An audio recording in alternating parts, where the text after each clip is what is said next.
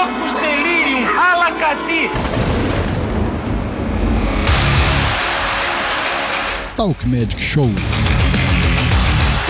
Um debate de aprendizes.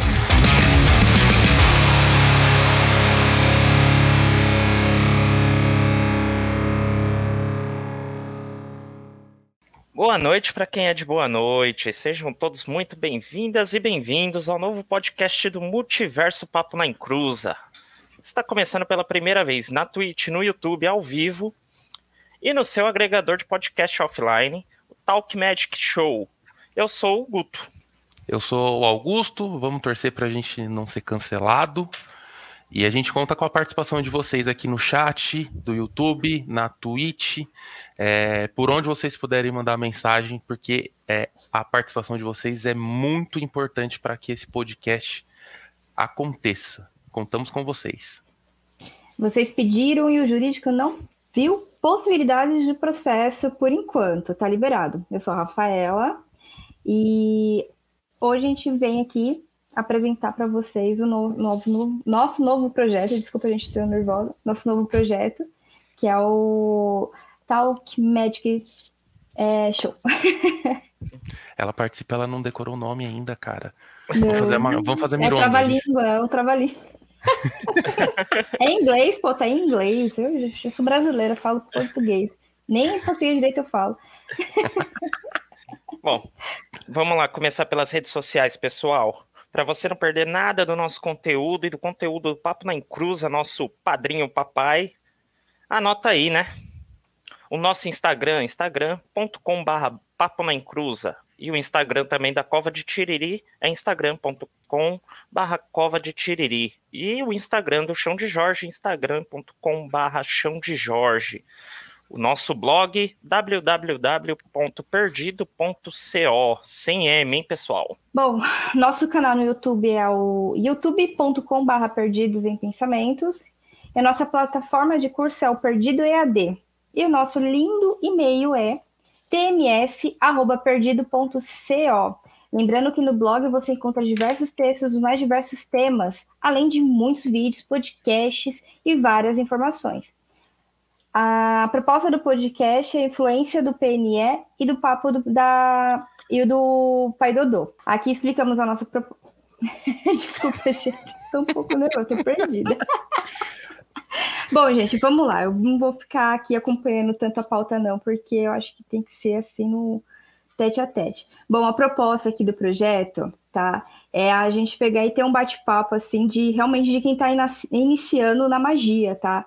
É, não só na magia da Umbanda em si, mas também qualquer tipo de magia, né, em si. A gente aqui vai falar é, as nossas experiências, as nossas expectativas, as nossas dores, né, e tudo aquilo que a gente é, vivencia no nosso dia a dia. Aí, assim, vai ter coisa assim que a gente vai engasgar, que ainda estou engasgando aqui, vai ter coisa que a gente não vai saber responder, que a gente vai ter que pegar e anotar e correr para estudar, que é uma coisa extremamente importante, a gente não sabe informação, mas a gente corre atrás. Isso daí já é um primeiro ponto.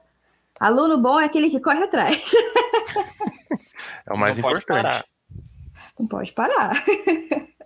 A ideia é essa mesmo, tá, pessoal? É um bate-papo de alunos, de aprendizes, de neófitos, para todos nós aqui aprendermos mais, tá? Cada programinha aí a gente pegar, aprender um pouquinho mais para melhorar aí o nosso trabalho macumbe, macumbístico, é, de feiticeiro, no geral.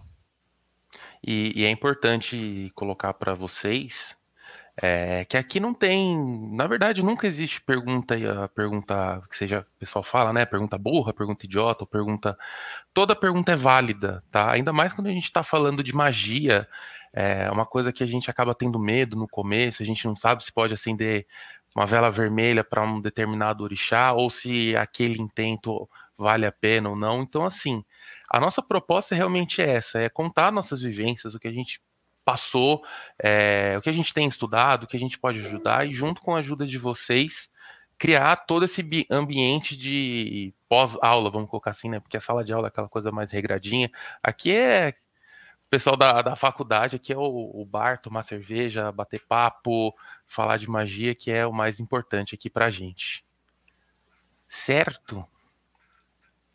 É isso aí, pessoal. Então, para começar nosso programete, a gente decidiu escolher um tema que foi legal no último Tá Perdido, que, que ficou eu e o Augusto Lava, é que foi o Maitá. Né? Um pessoal aí do chat se interessou, tem muita gente do Umbral que entrou no Maitá agora também. E a gente resolveu fazer esse programete especial para o Maitá e a feitiçaria de iniciantes, né? No caso, todos nós.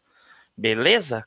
Então, vamos começar pela Rafa aí para ela já deixar de ficar nervosa. Deixar a timidez de lado. Exato. O que é o Maitá? Do que se alimenta o Maitá? E qual a proposta do Maitá? Rafaela, nossa doutora.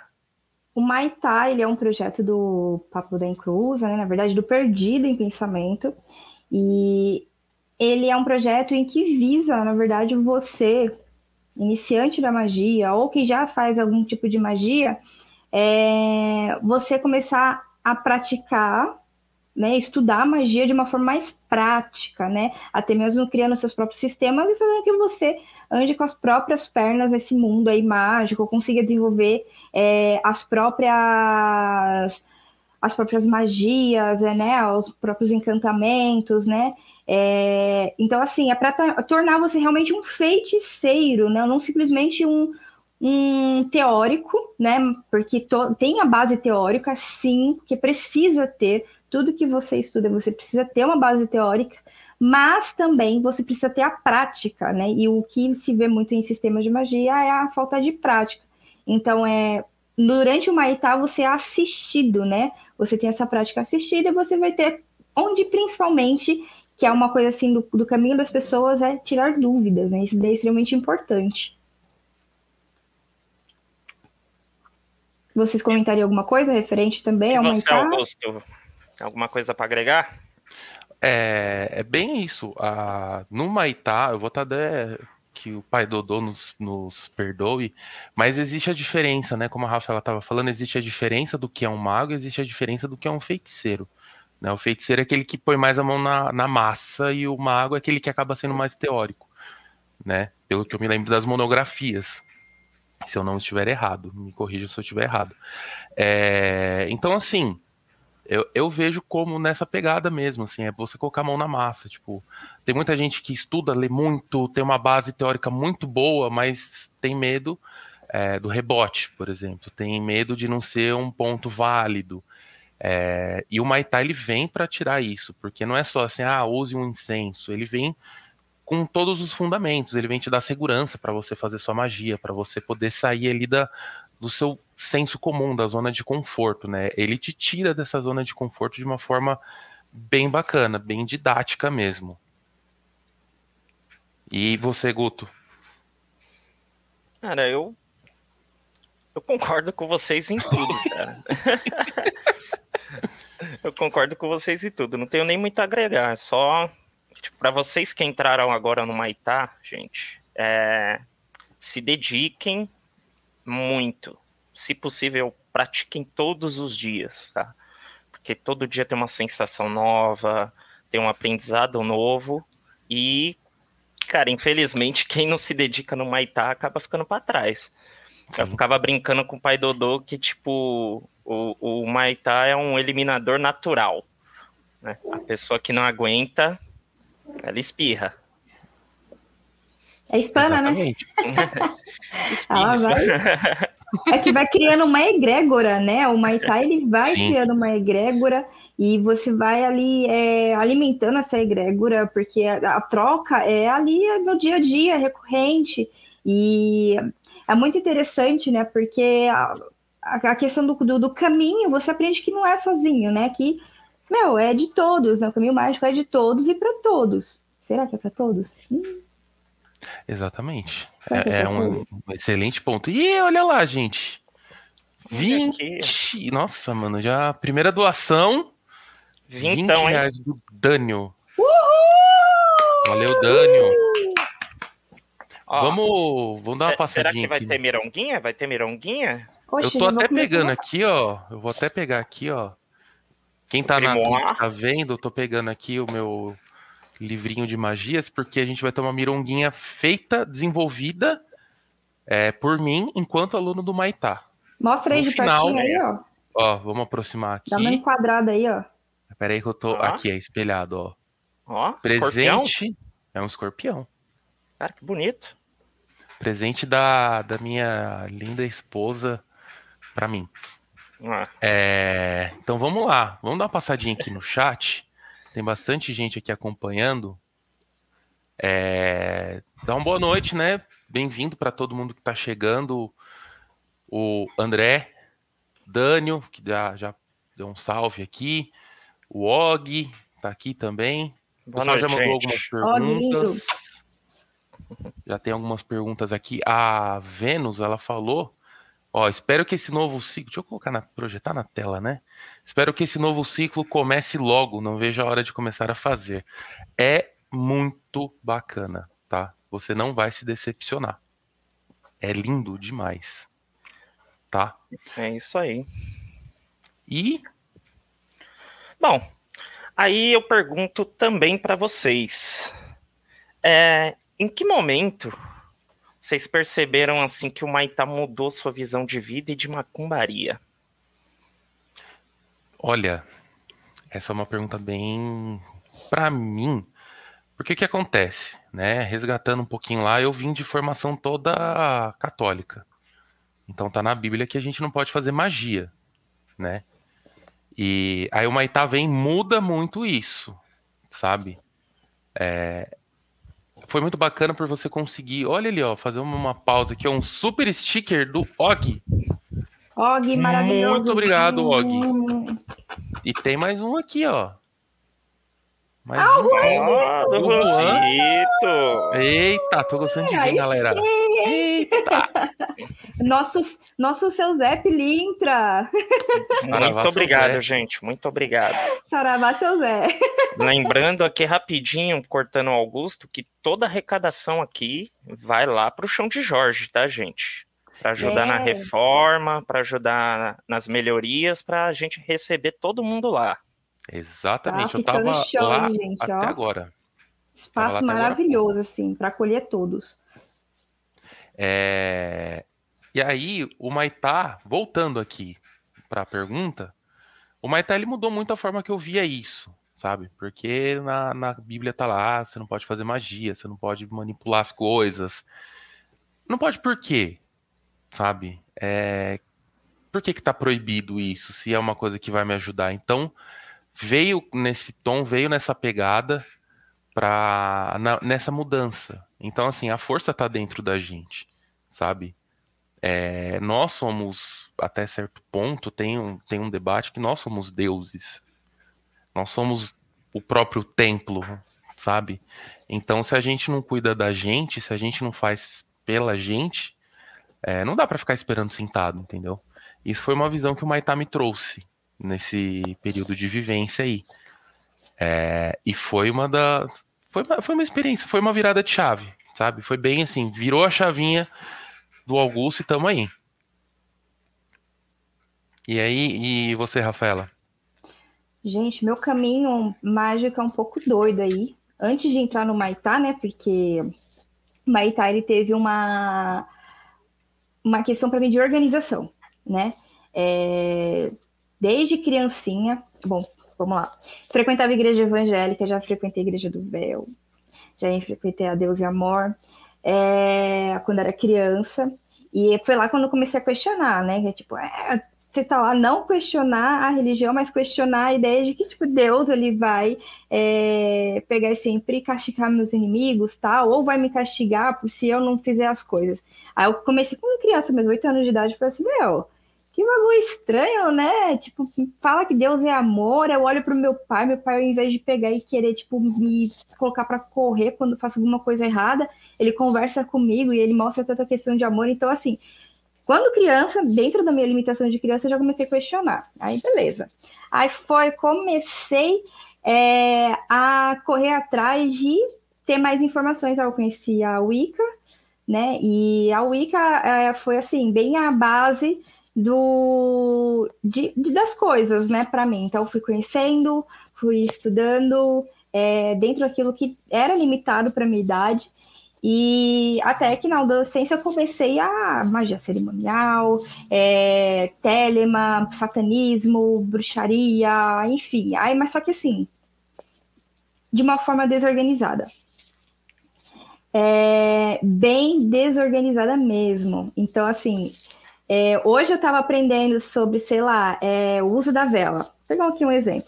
Amanhã eu já estava querendo pegar e fazer uma goécia com aquela vela. Tipo, não tem nada a ver, entendeu? Então, assim, tem a ver, mas não tem. Eu não estava é, organizada. Então, eu parei durante o tempo, porque daí veio trabalho, faculdade, veio um monte de responsabilidades aí da vida né, adulta, vida sofrida, adulto. E Conheci o Maetá, né, através foi até do Augusto, que ele é, acompanhava o PNE. Passei para ele, ele, meu, vou me inscrever nesse daí, boom, blow mind e tal, não sei o que. E foi, é, se inscreveu, eu vi ele praticando, falei assim, nossa, que orgulho, né? Ai, que lindo, tá? Vai pro inferno comigo. E não vou sozinha. Eu já fiz minha cota de crédito quando, quando fui coroinha e acólito. Então você já, filho, você começou a fazer uma curva já, ó. Já começou, já foi caindo. Você sabe que esses créditos aí, os juros é alto, assim, né? Quando você vai gastando. Ó, só, só para aproveitar esse corte do riso aqui, gente, o André mandou 10 Ai, reaisinhos para nós, meu André. Estagiário. Uh! Estagiário garantiu café, hein? Nossa, o estagiário. E tá, ó, mais ou menos. 250 gramas de café hoje em dia é esse preço mesmo.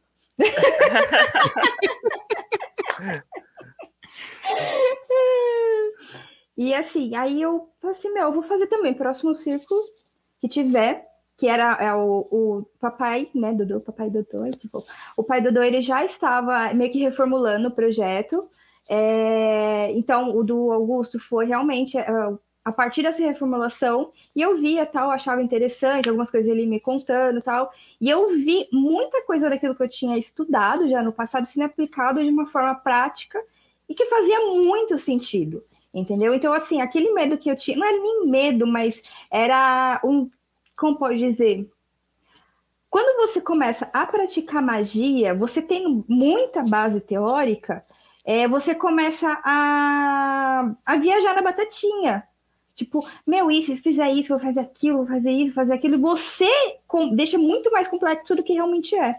Então, Maitá, para mim, foi essa questão de organização e descomplexação. Não sei se existe essa palavra, eu criei ela agora.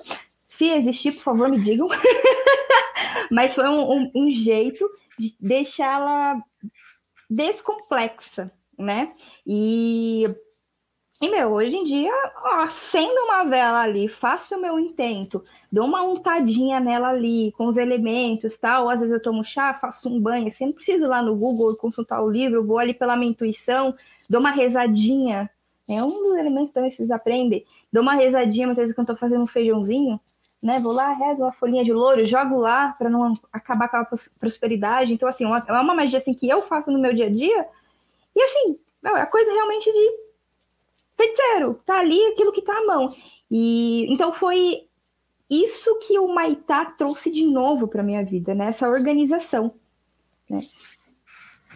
E, e o que você tá falando, o Rafaela, entra aqui no comentário do, do André, que ele faz uma pergunta, né? Ele fala, ó, fale do Maitá e como vocês enxergam os elementos agora. Uma ruda não é mais só uma ruda. Então, assim, um louro, igual você falou, já não é mais só um louro. Não é uma coisinha que vai dar um tempero no feijão. Um louro já é uma, uma chave de prosperidade. Sim. Sabe? A arruda você pode juntar com outros elementos e fazer uma, uma magia de proteção, um banho de, de equilíbrio ali, junto com outras coisas, fazer um banho mais complexo, né? Não só proteção ou não só é, descarrego, você pode juntar tudo ali para equilibrar, você pode usar é, rosas, que são elementos do amor, junto com alecrim, que é um elemento para dar alegria no seu dia e fazer um banho de amor e alegria. Então, é, com o Maitá, você não tem mais isso. Você consegue combinar muito as coisas. E pegando um gancho também no que a Rafaela falou com relação à regra, né? Quanto mais você lê, e não que vocês, vocês não devam ler, mas quanto mais você lê e não pratica para entender como que o sistema funciona, é, mais você fica criando regra de onde não existe, mas você acaba pondo trava nisso tudo, né? Você concorda, Guto, com o que eu acabei de falar? Eu concordo muito, cara. É, a teoria sem a prática, não, não menosprezando, vai, sei lá, os teóricos, mas é, é interessante você chegar lá, sabe? Você fazer a coisa e, e ver o resultado chegando é, é diferente, né? Por exemplo, Einstein. Einstein fez milhões de teorias e nunca viu nenhuma ali na prática, né? Você vai vendo que as teorias dele são comprovadas, mas ele não viu, cara. Entendeu? É, e trazendo isso para magia, o só estudar é, e não, não botar em prática, não fazer, não botar a mão na massa, cara, era melhor ler gibi, sabe? Porra! Com certeza. E assim, reza a lenda que acha que. Ai, agora esqueci o nome do. É um magista aí. É, vou lembrar é bom a gente dele. não citar nomes, hein? É... Ah, não, ele, tá ele, já morreu. Ele já morreu. Tá Pessoal que eu tô na encruzilhada, então ele pode aparecer a qualquer momento aqui pra gente trocar uma ideia. Então, a advogada tá aí, ó. Só chegar. Aí eu não durmo depois, eu fico ouvindo os barulhos aqui. Em casa eu não durmo. É, é um bom caso de bom caso de magista com medo de espírito, né? Um bandista que vai no terreiro e tem medo de espírito em casa. É muito, muito bom isso. É eletricista que tem medo de choque presente. Eu não, eu, eu não julgo. Mas ele, ele, assim, ele praticou uma vez. Ele estudou pra caramba, criou todo um sistema mágico mas ele praticou uma vez. Para ele foi o suficiente. Mas vocês acham assim que será que tudo que ele escreveu realmente é aplicável? Porque tudo que você pega é extremamente complexo. Como a, a base de filosofia para você abrir sua mente é maravilhoso. É o. Eu vou lembrar o nome dele. Vou... Quando eu lembrar, eu falo para vocês. Tá. É... E aqui, ó, aproveitando essa pegada, tô tent... achei. Pergunta do Juan, que eu acho que vai muito nisso que a gente está falando, e é um, é um tema que o pessoal às vezes tem um certo é. receio ainda de tratar, que é como vocês veem a relação da Kimbanda com o Maitá. É, eu vejo que é uma quebra de, de paradigma que a gente tem, sabe? Você começa a tirar aquela culpa cristã, você passa a ver as coisas diferentes, você começa a ver como o sistema funciona, e você começa a ter mais apreço, talvez, não sei se seria bem essa palavra, mas você começa a entender a, que os elementos são necessários. Então, para o sistema, por exemplo, para Kimbanda, você precisa do corte, você precisa do, do animal, você precisa ali do moio. É, falei certo, moio, né? Então você precisa desses elementos. E quando você está no Maitá, a gente não. Óbvio que no Maitá não tem corte, não tem. não mexe com essas coisas, mas com, no Maitá você mexe com outros elementos. Você começa a mexer, por exemplo, com, com a vela de duas cores. É, você começa a entender melhor o sistema de cores. Né, cai muito daquela coisa, ah, porque não pode usar marrom na Umbanda, não pode usar roxo, né? Tipo, peguei, lembrei do Roberto Carlos aqui, né? Que ele não usa roxo não usa marrom. É... Então você começa até essa quebra de, de realidade que você tem. Tipo, você tira suas crenças limitantes. É, que acontece muito. Pelo menos para mim aconteceu muito essa. Muita crença limitante com magia que eu tinha foi caindo. Então hoje, vendo o pessoal lá do. Da corrente, né? Da, da cova, cova de Tiriri, fazendo as coisas, hoje eu entendo muito melhor. Então, assim, o nível de aceitação do que é feito, para mim, uma, toda uma trajetória dentro da, da Igreja Católica, ter contato com pessoas que são da Kimbanda, entender e não ter o viés preconceituoso, eu atribuo ao Maitá, que tem todo isso por trás, além de fazer magia, além de você ler as monografias e tudo, você muda a sua visão de mundo com relação à magia. Então, eu vejo essa relação entre o Maitá e a Kimbanda. Alguém mais quer complementar? Ah, é que, assim, a, a, gente, na nossa posição dentro do, do terreiro hoje, É, na cova de Tiriri, a gente é como se fosse o prestador de serviço, né? Uhum. Tipo, a gente não é iniciado, não é batizado, mas a gente tá ali prestando serviço ali pra cova de Tiriri. E, cara, é, eu acho maravilhoso, porque é, a feitiçaria que o Maitá ensina, é, se você casar com o que você vai vendo ali na Umbanda, na, na Kimbanda, cara, tem muita coisa próxima, sabe? Tipo, é, é como se fosse aquelas escolas antigas, sabe? Old school. E aí. Que já vem sido passado de geração em geração aqueles aprendizados, né? Como na Kimbanda é uma forma oral.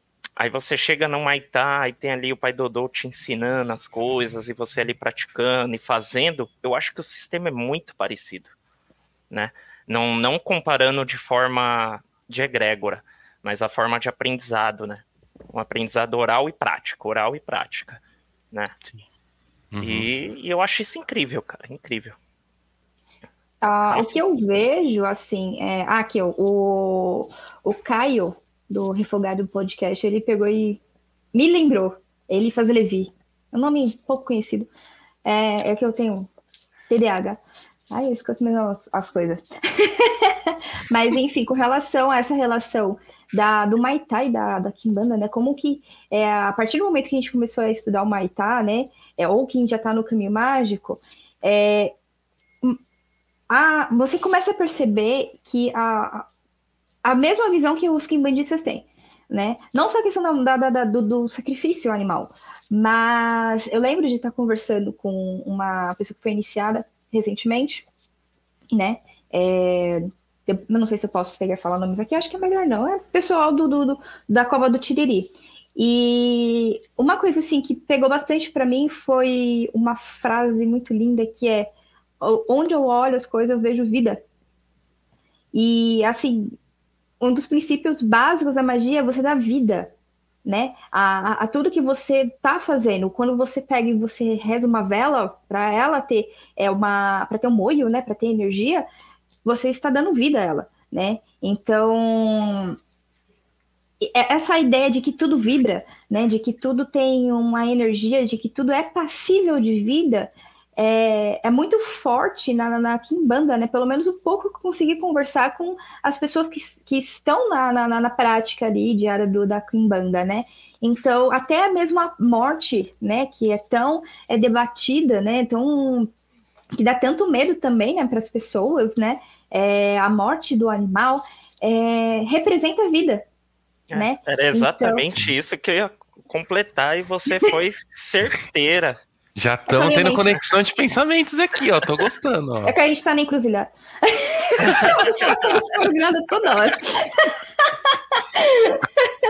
Vou pegar meu violão aqui pra gente fazer o Crossroads. Né? Não vai cantar Legião Urbana, não, né? Não, Não, não eu, a gente já combinou. Não é, Lorde Boa, não. Perdão aos fãs de Legião Urbana. É só quando estiver acabando, aí a pessoa vai. Aí-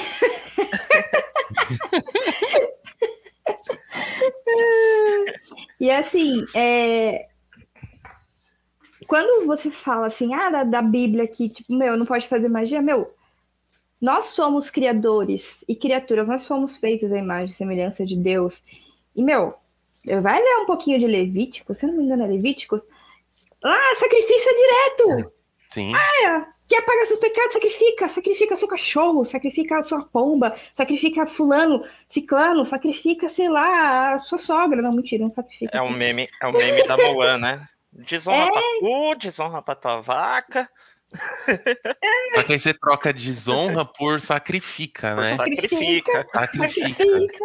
E não, não é assim, né, gente? Tipo, meu, a energia ela se renova, tem todo um preparo, tudo não é feito assim de qualquer jeito. E se você vê fazendo de qualquer jeito, gente, pelo amor de Deus, pelo amor de Deus, aquilo não é Kimbanda, entendeu? Aquilo não, não, não, não tem respeito pela vida. A partir do momento que não tem respeito pela vida, que seja qualquer tipo de vida, não é magia, entendeu?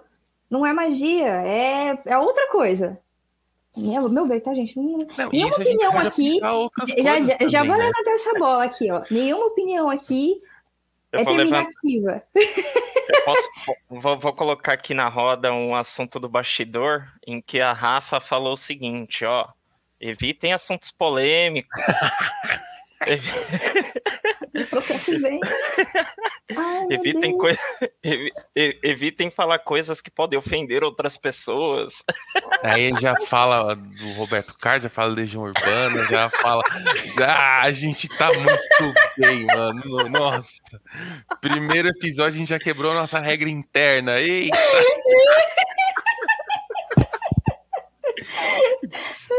Muito Mas vamos, vamos bom. voltar, vamos voltar, gente. Vamos voltar.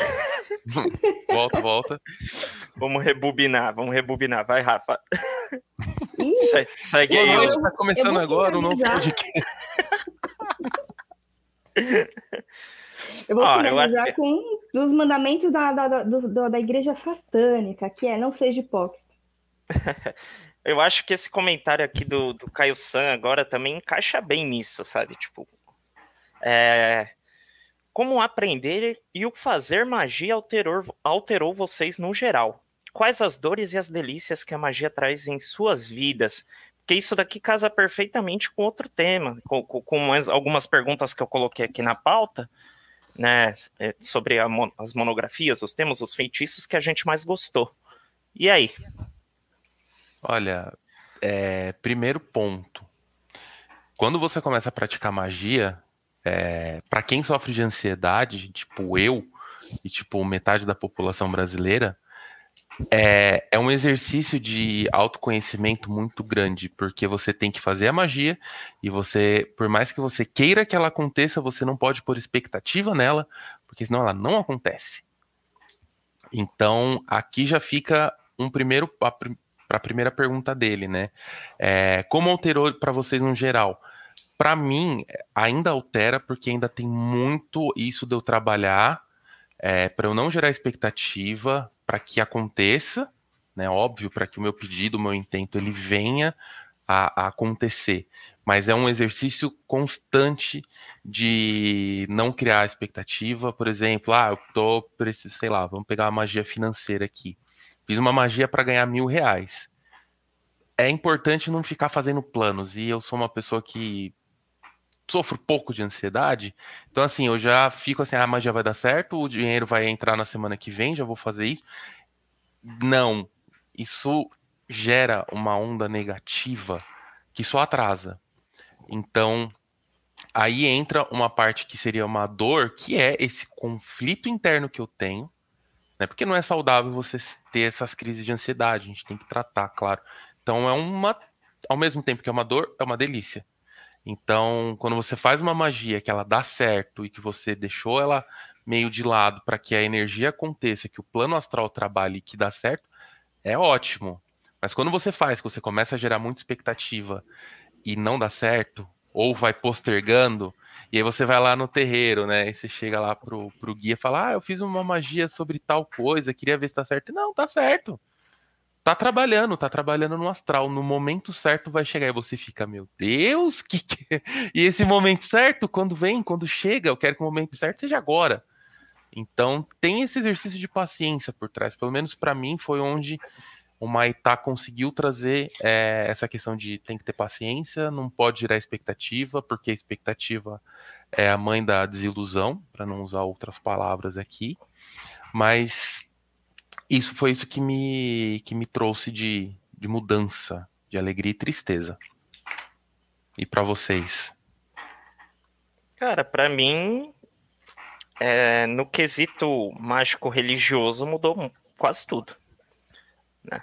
Eu sempre fui um cara meio preguiçoso, assim, não gostava de, desse negócio de praticar, e hoje eu sou o cara que fala, não, você tem que praticar, tem que não sei o quê, e eu não gostava. E dentro do Maitá, eu me senti obrigado a me dedicar, e, e, e aí mudou tudo, cara. Mudou tudo, porque hoje, tipo, qualquer coisa que, que tá acontecendo na vida, eu penso, mano, será que eu consigo desenvolver uma magia para tal coisa? Será que eu consigo fazer um patuazinho para atrair outra coisa? Sabe, sem, sem dar muito nome, mas você começa a pensar, é, além do que eu tô fazendo fisicamente, o que, que eu consigo fazer ali na magia? para me ajudar a chegar em tal intento. E eu acho que a parte de dores e alegrias eu converso muito com o que você disse. A ansiedade é a parte que, que acaba judiando um pouquinho mais, sabe? Tem, tem coisa que você começa, principalmente no início, assim, é, como todos nós ainda estamos, você faz um negócio já esperando um resultado amanhã, né? E, cara, 99% das vezes não vem. não vem rápido dessa forma, né? É, tem todo um trabalho no astral, e tem uma coisa que, tipo, eu aprendi com a, com a cabala de Exu, né? É, de você perguntar se aquilo tem caminho, né? No Maitá a gente não tem essa forma. Então, a gente só faz a magia. A gente não sabe se ela tem um caminho para realmente acontecer. Se isso tá ligado a gente, se a gente vai conseguir atingir esse objetivo. A gente só faz. Então, tudo é lucro, cara. Tudo é lucro. E eu acho uma delícia essa, é, isso também.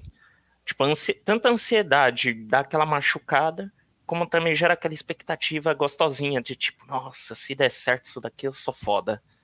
Tipo isso.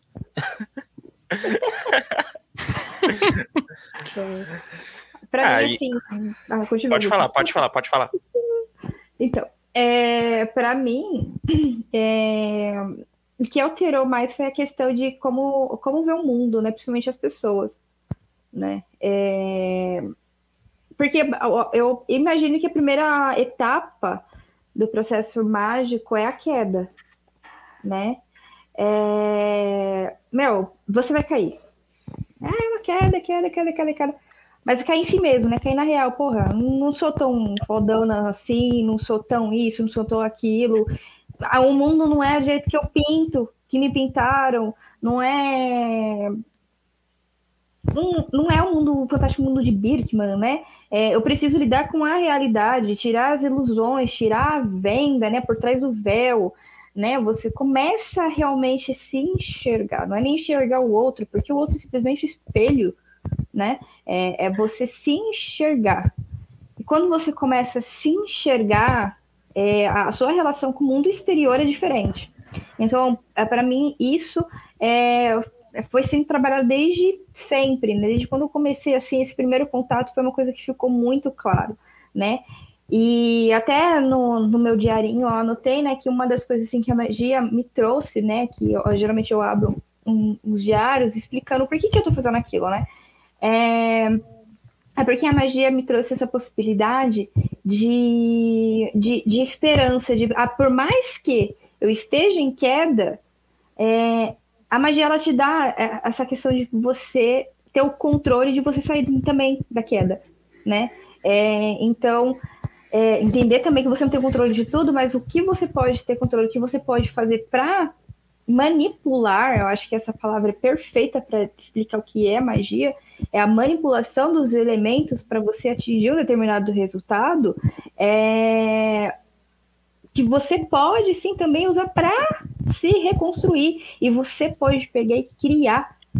É, a qualquer momento é, uma nova figura. Você que caiu, você olhou e se viu tipo, eu tô ali no chão, esbugalhado, quebrado, é, ferrado, mas eu tenho ferramenta e eu vou sair disso entendeu? Então, é, é, esse processo de queda, eu acho que é necessário e isso altera, porque você começa a se conhecer. E a, a questão também da ansiedade, né, é, essa, é a falta de conhecimento, né, que a, a gente acaba gerando, de conseguir olhar os próprios gatilhos e, e se acalmar. E, meu, uma magia clássica. É, tô nervoso, vou tomar um chá de camomila né? Então você já começa a ver os seus gatilhos, você já sabe, você tem uma ferramenta ali para te acalmar. Então, é, essa é a delícia, né? É, é, o ferramental que isso te traz, é, a, é você conseguir caminhar com as próprias pernas, né? E eu, acho que assim, a principal dor, pelo menos para mim, gente, é disciplina. Você ter disciplina, entendeu? Entender que aquilo dali é, é, é prática, não é simplesmente fiz uma vez. Fez uma vez bem feita? Beleza. Mas será que a segunda vez vai realmente dar certo? E a terceira? Putz, e se eu colocar um elemento ali também que já faz experimentação? Então, respondendo aí o Caio, é, ao meu ver, é isso, entendeu? Não, não, não conseguiria explicar mais do que isso. Eu ainda tive é, a fase. É, é, bem que a Rafa falou, o encontro com o eu, né? O encontro com o eu, é, tipo, acho que foi a parte mais dolorida, assim. E veio quando eu tive que fazer aquele obituário. Você chegou a fazer, Rafa? Você fez, Augusto? Fiz. Nossa, obituário é tenso. Cara, que exercício. Falar para você, o obituário é, é, só para explicar para quem tá de fora, o obituário é sobre é o seu obituário. Tipo, daqui 20 anos depois da sua morte. Tipo, como as pessoas te veem.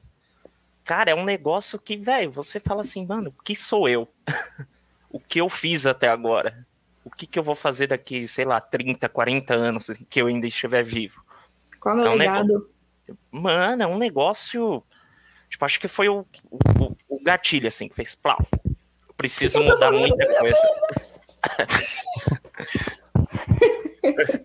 É, é a hora que você surta, cara. Foi, é, é, exatamente esse momento que a Rafa falou, da queda. Para mim foi a hora que, pum, desabou tudo e vamos lá, reconstruir do zero. Estamos aqui pode, no processo.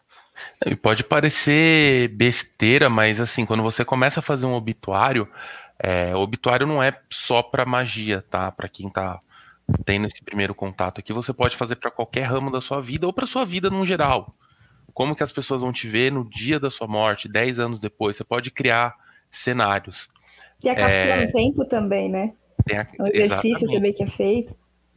E quando você tá ali, você pega e vai escrever o seu obituário cinco anos depois que você morreu, pelo menos para mim, quando eu tava fazendo, é, deu um estalo do tipo: isso vai acontecer sabe? Por mais que seja óbvio que todo mundo aqui um dia vai desencarnar, mas um dia isso vai acontecer. Você fica assim, tipo, e se isso acontecer hoje? O que, que eu deixei de legado, igual a Rafaela falou? E se isso acontecer daqui cinco anos, será que eu posso é, me aproximar mais daquelas pessoas que eu realmente amo? Será que eu falei eu te amo para quem realmente merecia ouvir? Será que eu deixei uma imagem que eu queria, uma imagem que eu sou para as pessoas, ou eu me vesti num, numa fantasia para agradar todo mundo? Sabe? É... E dói, né? Dói muito. Dói. Muito.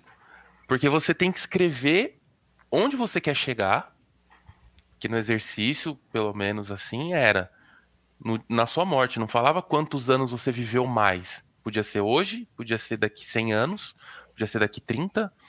Então você tem que imaginar a sua caminhada. E aí você passa para para refletir.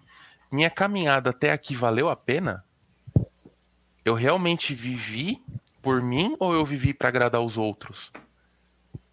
É um, um estalo muito forte, sabe? E é aí que eu acredito que nem todo mundo está preparado.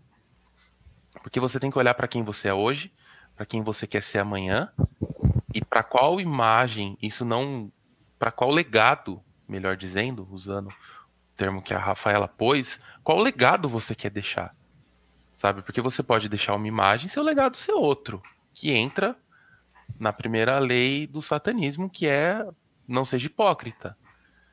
Então, será que a gente está preparado? Será que não? E aí? Sabe?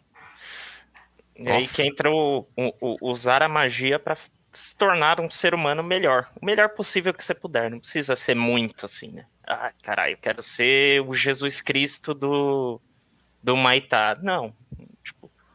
Faça o seu melhor com o que você pode. Dentro Acho daquilo que, é você acredita que seja o melhor, não que os outros falam. Isso, Isso é exatamente, exatamente. E você acha que aqui... demandar aos outros é ser o melhor que você pode? Demanda. Só que aí você aguenta depois. Segura esse rebote. Ó o Vinícius Silva aqui, ó. Doou dezão. Dezão, Vinícius. Muito obrigado, cara. E a Cláudia Folha é nova membra. Uhul! Do YouTube. Bem-vinda! Bem-vinda. Isso aí, gente. Aju ajude a gente aí a construir um chão de Jorge melhor para todos. Eu acho que a melhor frase, assim, para terminar esse tema é, é uma das leis satânicas. Depois eu, eu, gostaria de falar sobre um pouquinho sobre isso, mas eu acho sensacional porque. Vinícius é até colocou aqui, ó. Aqui de satanismo! Oh, meu Deus! Corre! Corre pra família. mas, ó, uh, quando você pega as leis do, do satanismo, você vê que é a coisa mais, tipo, óbvia do mundo, gente, pelo amor de Deus, é a coisa muito óbvia. E é a sétima lei, que é Reconheça o poder da magia se você já utilizou com sucesso para obter algo desejado. Se você nega o poder da magia depois de ter recorrido a ela com sucesso, perderá tudo que conseguiu, inclusive, inclusive todo o seu autoconhecimento.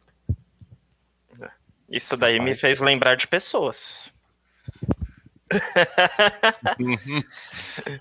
Isso me fez lembrar de pessoas. Foca nisso, tinha um, tinha um comentário aqui que eu não queria perder. Do Mago Moderno, ele colocou aqui. E vocês, com suas práticas diárias, já se arriscaram a ler oráculos? Eu já fiz um curso de baralho cigano. Confesso que não me adaptei muito. Também faltou um pouco de prática. Talvez hoje eu encarasse diferente, mas eu tenho eu criei um oráculo, oráculo, oráculo, um oráculo próprio. Oráculo. Oráculo. Oráculo. Oráculo.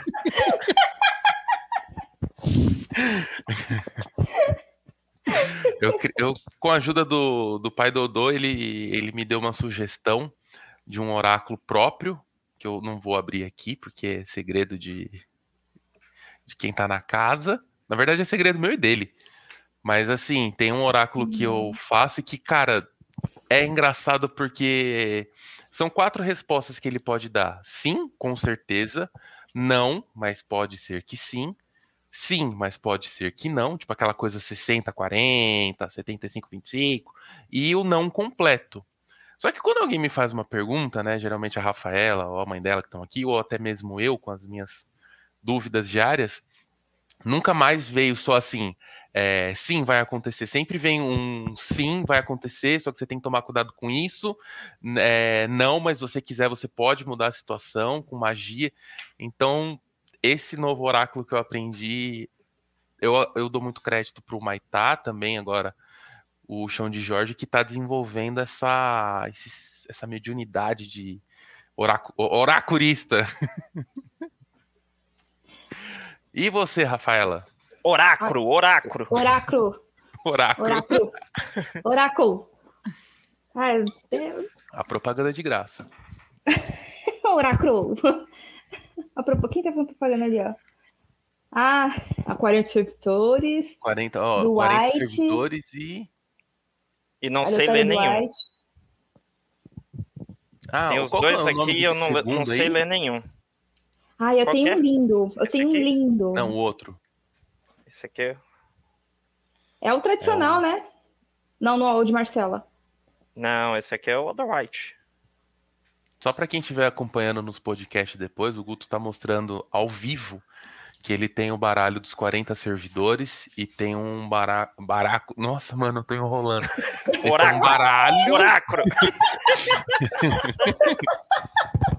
Gente, não ah, Rafaela, fala aí, explica aí. Explica não percam ao vivo, por favor. Participem. Isso aqui é uma hora de bar. Só que hoje tá muito frio para estar tá tomando cerveja. Olha é, só. Mas a gente tá quase em junho, né? Festa junina, quentão, vinho quente. Então, sobre o oráculo, eu gosto muito de quiromancia. É, das minhas práticas diárias, o meu é, meu diarinho ali, quando eu lembro de anotar, tá, gente? Eu não tenho essa disciplina toda, não, tá? É, mas, ó, quando eu lembro de anotar, eu anoto os meus sonhos. Eu sonhar com dente é morte, cabelo e tem. E, gente, na minha família, é coisa de família já, tipo, passado de. É que o meu sobrenome é Jesus, gente, eu tenho sobrenome todo. Aparecida de Jesus. Aparecida de Jesus. É, todo católico. Eu nem, nem ligo de falar meu sobrenome, porque quem quiser é só pegar lá, jogar assim, ó, o processo vai achar. É, meu. Que é que de quer família, dizer? a família Jesus toda. Olha só. Ó, ó, Acabei, ó. acabei de sacar.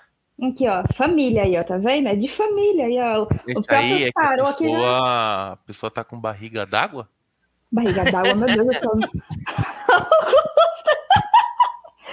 Ai, e baralho cigano.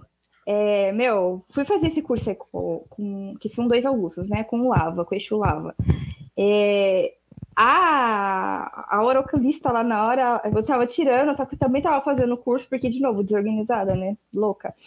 E.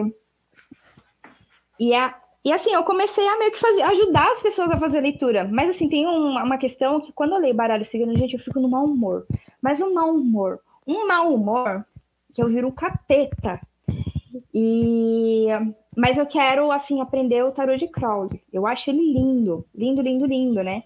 E ele é mágico, não que não, não seja, né? Mas eu uso também o tarô como princípio de magia. Olha só, uma forma de criar magia também é, que você aprende no Maitá, você usar alguns tipos de elementos que você tem ali, que você já conhece, que está ali no seu arsenal, e você criar suas magias. Então, além de usar uma carta como oráculo, eu uso também como magia, né? Um símbolo de magia. Então, eu, eu preciso aprender mais sobre oráculo, preciso praticar mais. É, eu não uso oráculos. A- Acho que essa foi a resposta mais direta de todas. Aqui a gente filosofando, falando tal. Ah, Aí eu, o cara me saca um. Eu não uso. Você eu tenho os dois. Eu tenho os dois, mas eu não tive tempo ainda de aprender. Você usa assim, você usa o, a cabala de Exu, você vai lá e consulta. Oi, meu Ah, Deus, mas- pergunta. Eu Cabala de consulto Exu. com, consulto com terceiros. Exatamente, você utiliza. você terceiriza ali, ó. Vamos lá. Contrato serviços. E agora, então, faz cabala de Exu, hein? Muito bom, recomendo. agora eu tava aqui lembrando de uma música que diz assim: Nessa longa estrada da vida, vou é. correndo e não posso parar. Um clássico. Nossa. Se você está correndo e não pode parar para começar a aprender magia sozinho, a doutora advogada tem uma dica para vocês.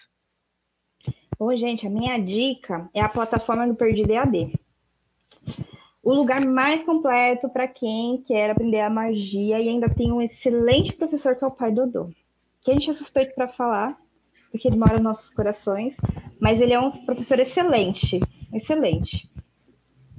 Acesse agora mesmo www.perdidoead.com e matricule-se em diversos cursos de magia e espiritualidade. Isso aí mesmo, lá tem cursos para quem está começando ou para quem já está nessa longa estrada da magia. Repetindo, www.perdidead.com. Perdido EAD é a plataforma definitiva para quem quer aprender macumbaria de verdade. Uh, gente, agora- e sério, não é porque a gente tá fazendo, faz parte desse universo, né? Mas quando eu comecei no Maitá, eu não era da corrente, eu nunca tinha ido no chão de Jorge. Na época nem existia a cova de Tiriri. é, mas o conteúdo realmente é sensacional. Aproveitem, façam os cursos e aproveitem www.perdidoead.com. Tá aí para vocês não esquecerem. Olha aí quem chegou. Pai Dodô. Bem Salve, Pai. Dodô, Mucuyu. Cruza? Você já estava nervosa? Agora começa. Ser avaliada ao vivo.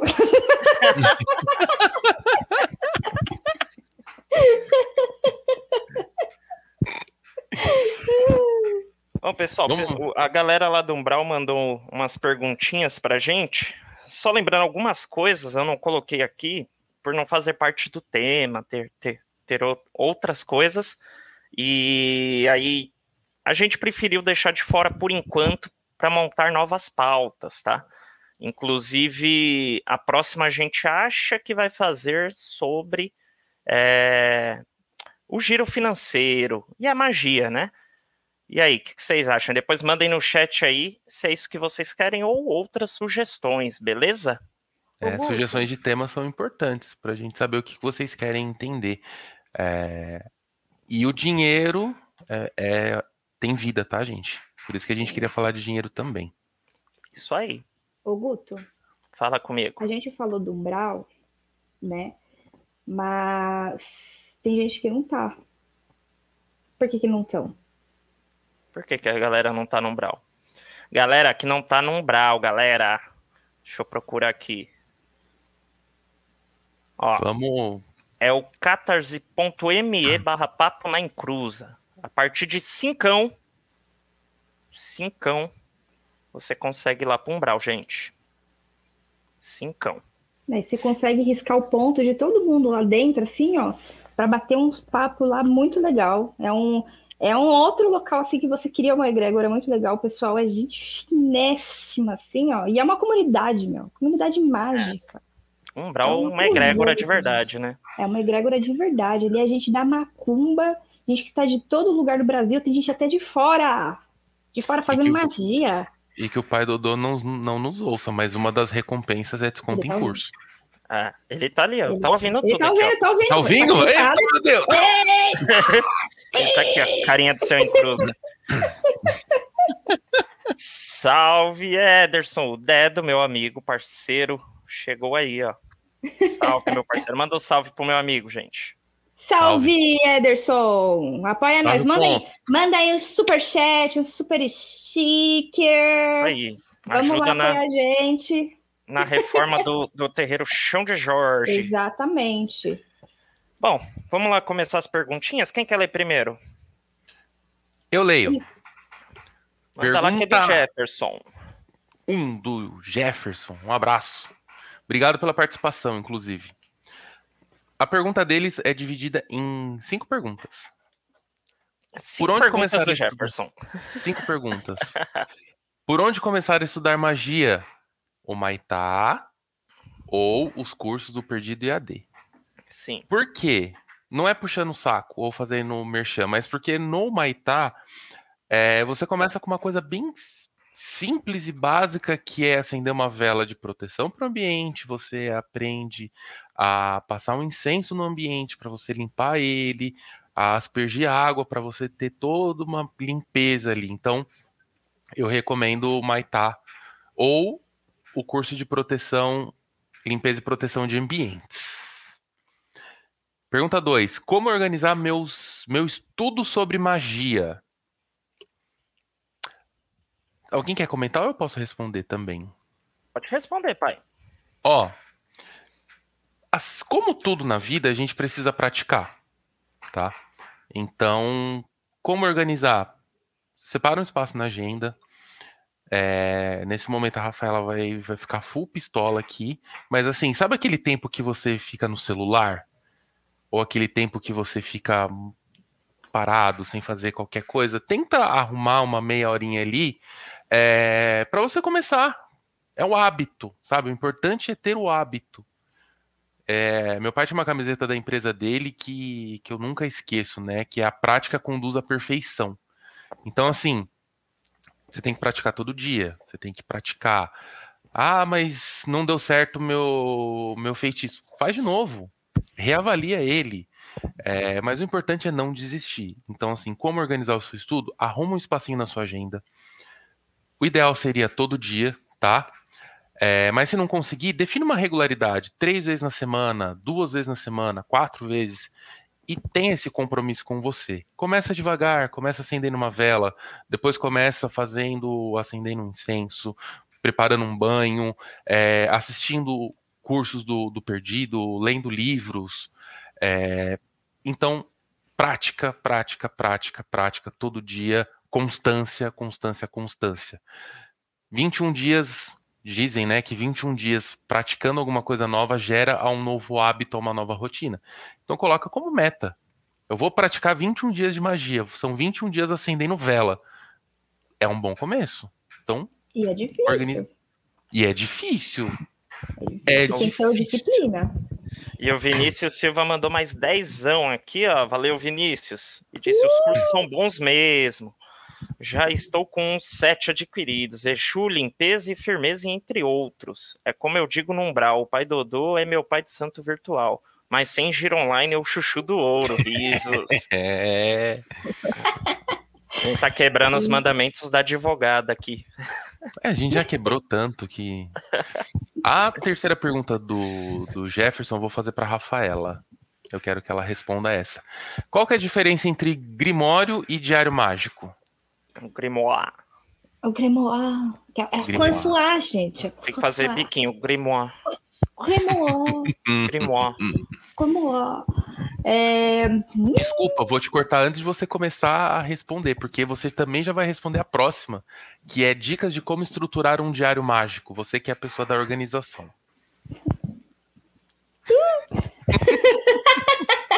Vamos lá. É, bom, eu vou falar com base no que eu entendo, tá, gente? É, Grimório, para mim, é um livro de receita. Tá? Diário Mágico onde você coloca toda a sua experiência. É, e também tem o livro da livro dos sonhos e tudo mais. Só que quando você começa a fazer essa diferenciação, lembra que eu falei lá no começo? Quando você é muito teórico nas coisas, você acaba se embananando tudo. Tudo, tudo, tudo, tudo. Então é o seguinte, uma dica. Ao invés de você pegar, ter um caderno para Grimório, para um livro de receitas da avó Palmi- Palmirinha, né? É, Da dona Palmirinha, da avó Palmirinha, que já tá tudo velhinha que eu chamo de vovó. É, E tem um livro para Diário Mágico, outro para o Diário dos Sonhos, né? Usa marcadores, né? Ao longo do seu. Que já entra também respondendo uma- a, a pergunta de baixo, a pergunta 4, né? É, putz, é uma receita, né? É, eu vou pegar a, a farinha, o fermento, pegar Tudo que é água. de bom, Oi? e tudo que é de bom. E tudo Vai que é de bom. Vai fazer as meninas super Fazer- poderosas. É.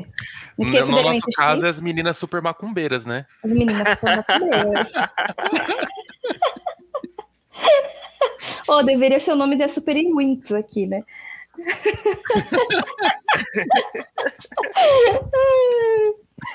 então, é... e cria tags, entendeu? É, compra aqueles marcadorzinhos assim de lateral, pega um caderno mesmo, usa marca-texto, passe para abrir assim, meu, hoje essa página aqui é só de uma receita que eu vi. Aí vai lá, marca receita. Aí você vai praticar no mesmo dia, já anota ali, que já é parte de diário mágico, nota sua impressão, que o diário mágico, na verdade, ele tem isso para você colocar a sua, a sua impressão, o que, que você sentiu, o que, que você não sentiu, você sentiu o chão tremer, você sentiu um vento nos ouvidos, sendo que estava tudo fechado, né? Você ouviu vozes, né? O gato é, começou a, a brigar com alguma coisa que você não estava vendo.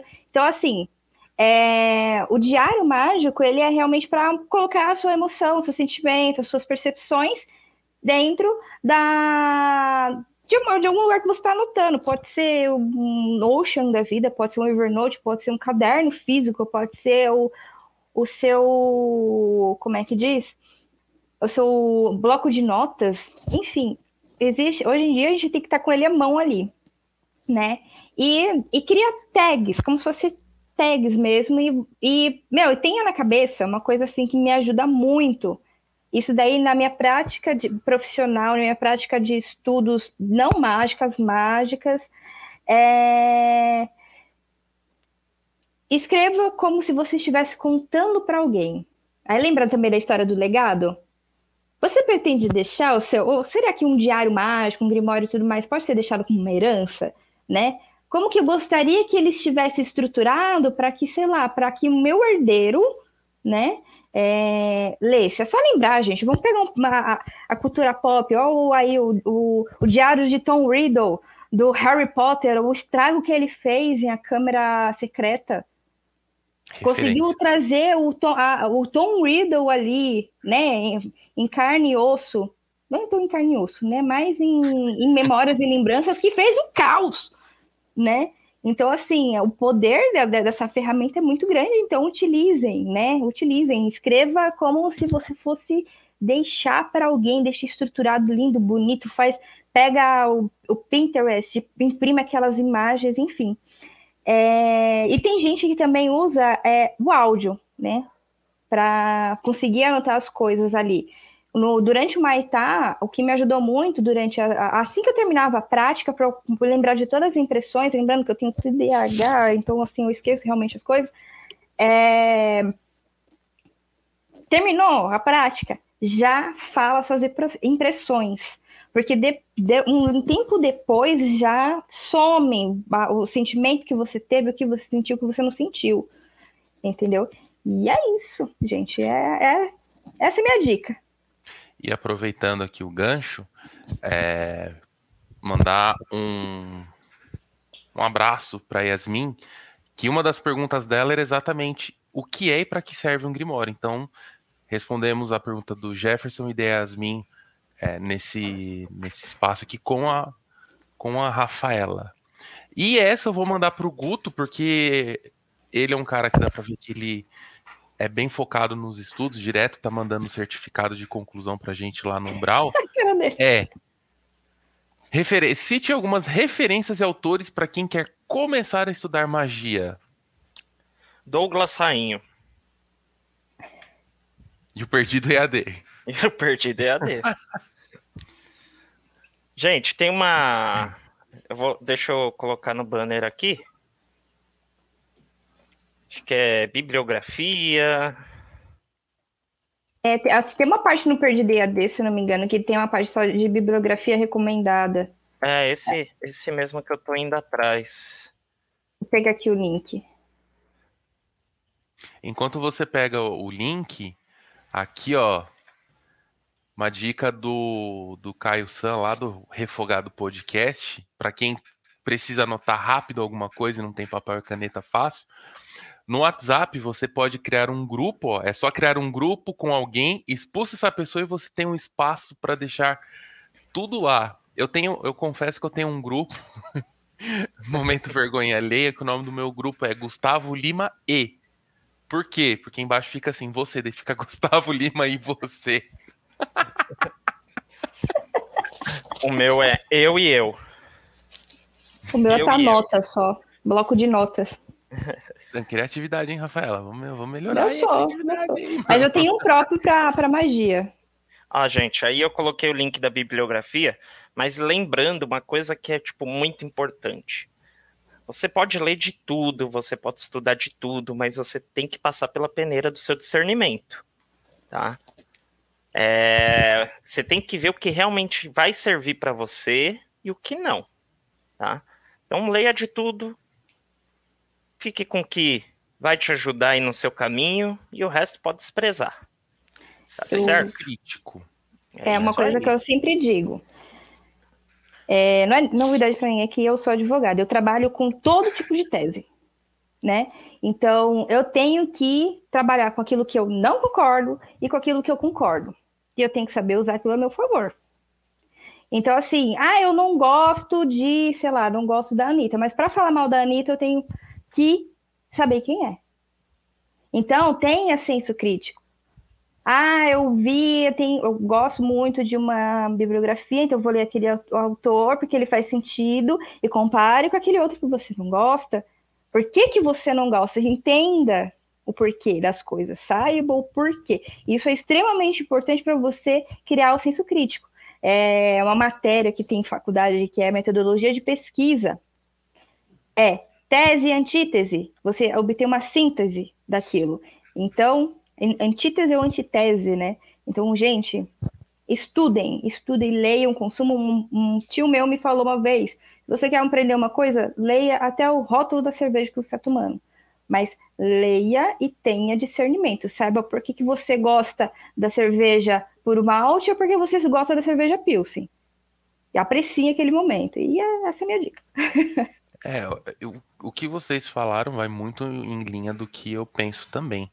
É, se você quer criticar alguma coisa, você tem que ter base, sabe? É, não dá para simplesmente falar assim, ah, eu não gosto de amarelo porque é amarelo.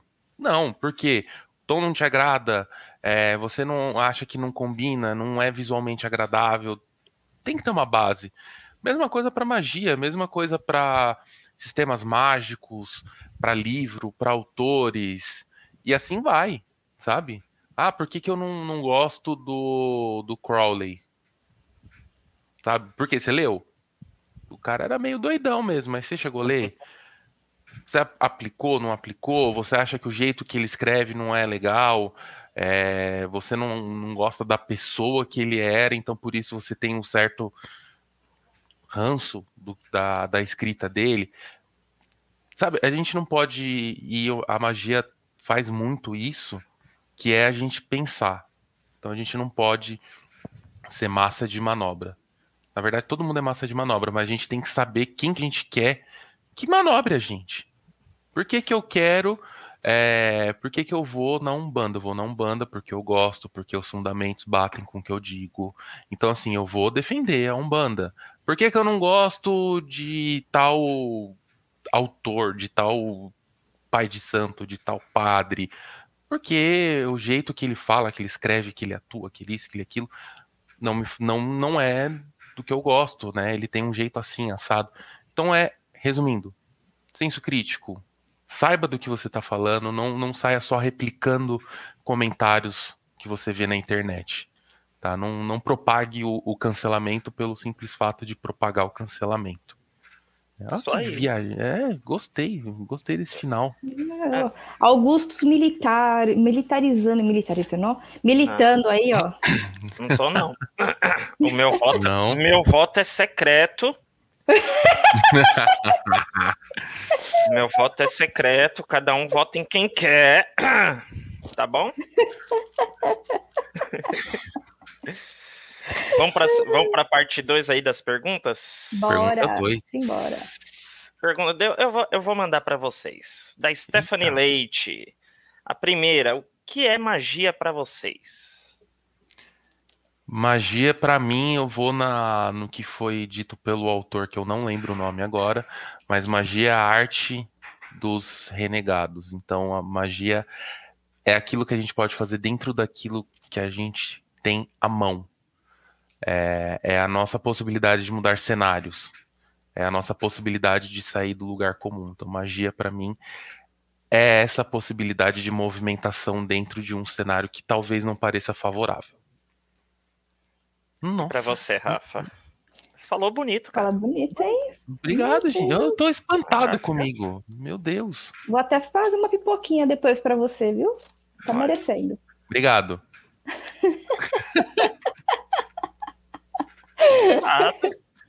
E para você, Rafa, o que, que é a magia? Gente, magia é a arte de manipular os elementos a seu favor.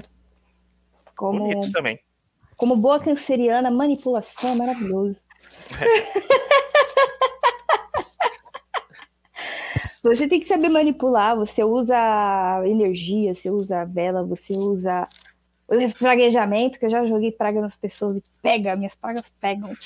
É... Esse, esse, é um ponto, esse é um ponto incrível para a gente puxar, que é, cara, todo mundo faz magia. Todo mundo faz, gente. A praga é uma magia, cara. É uma magia maravilhosa, mãe, gente. A praga do, do, evangélico. É uma magia, cara, e ela pega brabo. Demanda. Pega, gente. Nossa. É, eu tenho, eu tenho que tomar cuidado. Mas eu jogo. Sabe por que o praguejamento funciona mais do que talvez você ir lá e dizer boas palavras para a pessoa? Porque na hora você tá com tanto ódio, você tá nutrido de tanto sentimento ali, que você põe uma intenção tão forte que você nem percebe que dá certo. É por isso a sua que autossabotagem. É. É por então, isso que você... praga de mãe pega, porque ela fala assim: "Ah, leva a blusa". Aí você fala: "Não, não vai tirar dela, eu tô avisando". Ela já ficou brava. Ela mudou o tempo. Ela mudou o clima. então, não, se você acha que não é capaz de fazer magia, você é. Se dedique. Ainda mais quando você oh, fala assim, ah, questão de mãe, até o chinelo de mãe faz curva quando ela quer, gente. Porra! Porque a intenção, é, ali é a força da intenção. Outro dia, outro dia não, faz tempo. Quando eu era moleque, minha mãe conseguiu acertar uma chinelada em mim ela tava em casa tava, e eu tava chegando da rua. Mentira, gente, mentira. Mas era um negócio absurdo. Fazia Ao vivo. tudo. Ao vivo, Revelações. assim, ó. Mas é isso, é a arte de você manipular os elementos a seu favor. E não existe isso de magia branca ou negra, porque a, a magia ela é neutra. Quem vai colocar elemento de valor é você. Que- Ela não tem moral. Quem tem moral é você. E é isso. Fora o tom pejorativo, né? De falar de magia negra. né? Magia negra, E exatamente. Ah, Como que seria, É. né? Como que a gente colocaria? eu colocaria. Pô, a magia é magia, velho. É, magia. Magia. É. Eu acho que o que magia falou é positiva, magia negativa, mas aí entra naquela questão que a gente discutiu até no outro, tá perdido. A gente tá valorando. De, é, de tipo, da moral que você carrega ou não, o que é certo pra você é errado pra outro. Então, o que, que seria positivo e negativo também? É, acho que é um debate bem longo aí. Aí, ó, vamos Nossa, aí. E a gente Vamos- é um debate lá, longo que Eu quero ver a galera no online aí, ó. Porque a gente tem que debater. Eu quero a opinião também do pessoal aí no chat. Pra gente Pessoal- conseguir colocar aqui, meu. Vamos, vamos- O pessoal tá inspirado nas frases aqui. O Caio San falou: é a arma dos desvalidos. né, de um autor que ele não lembra quem é. Eu adoro isso. O- o A gente lembra da frase, mas a gente esquece de dar o crédito porque apagou da memória. O Gustavo Silva colocou aqui, ó, lapido que tenho na mão, seja diamante ou pedra sabão. Esse eu gostei mais, Exatamente. parece rap, cara. Porra! Eu achei massa. Eu achei massa. Essa segunda pergunta, eu acho que já foi até respondido, né? Como cada um iniciou no campo mágico. É, Vou começar por mim mesmo. Eu comecei quando eu entrei na, na macumba. Foi- o início, assim. Até quando eu pensava que não estava fazendo magia, eu estava já fazendo magia. Então, é isso. Que eu, eu tive noção foi quando eu entrei na macumba. E vocês? Eu comecei quando eu não sabia, eu- foi uma, uma noção que eu tive com, com o Maitá. É, magia mesmo, eu comecei quando eu tinha 10, 12 anos, mais ou menos, 14 talvez, quando, quando eu fui coroinha. Eu tava fazendo crisma, eu sou crismado, tá? Para o pessoal que conhece mais ou menos aí o caminho Eu sou, católico. sou crismado também. Você também é crismado? É, eu já. eu- só faltou o sacramento do. do matrimônio, né? Só E isso ela- pra eu completar. Eu, me, tudo. eu já me recusei. Eu, me A Rafa recusei. ela falou que não. eu, eu falo assim: se eu coloco o pé na igreja, eu vou queimar, pegar fogo, assim. Fire. Mas agora vocês sim, podem entendeu? casar na macumba, né? Com Sim, certeza. a gente quer. A gente, já falei pro pai do Dô. É o Tiriri. O Tiriri fazer o É casamento o de Tiriri, vocês. né? Nossa, imagina. Tiriri, maravilhoso, dançando, gente. E você, Rafa? Ó, o... eu acredito que o meu começo tenha sido no- na, na igreja evangélica. Por incrível que pareça. Queimar! Queimando os demônios. Você rodava igual No- peão? Rodando que nem um lampião lá, né? Lampião, Eu nem, nem lampião. lembro. Você concluiu, Augusto? Nem, nem vi você concluiu. Não, eu, conclu- eu comecei com mais ou menos uns 14 anos, quando eu comecei como coroinha, então ia lá, a gente assessorava o padre é, de forma lícita. Tem- Eita, polêmicas. É, mas era, era nesse sentido, assim, tipo, entrando na igreja, preparando todos os, os equipamentos, né? Separando ali o cálice do, os cálices. Então, assim, isso já era uma preparação. Então, se a gente não fizesse, não tinha magia. Então, eu era, acho que foi ali. Comecei a ter contato com magia, caminhei bastante dentro da igreja católica e hoje eu tô na, na Umbanda. Então, meu começo foi lá quando eu tinha 14 anos. Boa. E a próxima, você achou que estaria com o conhecimento de hoje quando começou? Não. Primeiro, quando eu comecei, é, nem poderia estar fazendo magia, mas tudo bem, só podia estar acendendo vela branca. Mas ali já é um banimento, né? Todo aquele ritual que tem antes ali de começar a missa é uma preparação para o banimento para começar a missa.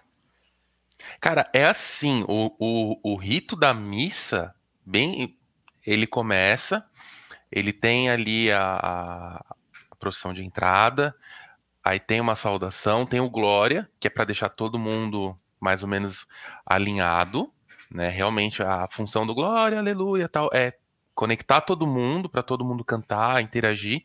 Aí vem as leituras, que são geralmente pessoas da comunidade que fazem a leitura, e vem a homilia, né, que é o famoso sermão, que é o momento em que o padre vai lá, faz a leitura, ele faz a, dá a visão dele com relação às leituras, com relação ao salmo, com relação ao evangelho, que tudo isso você está se preparando para você receber a Eucaristia.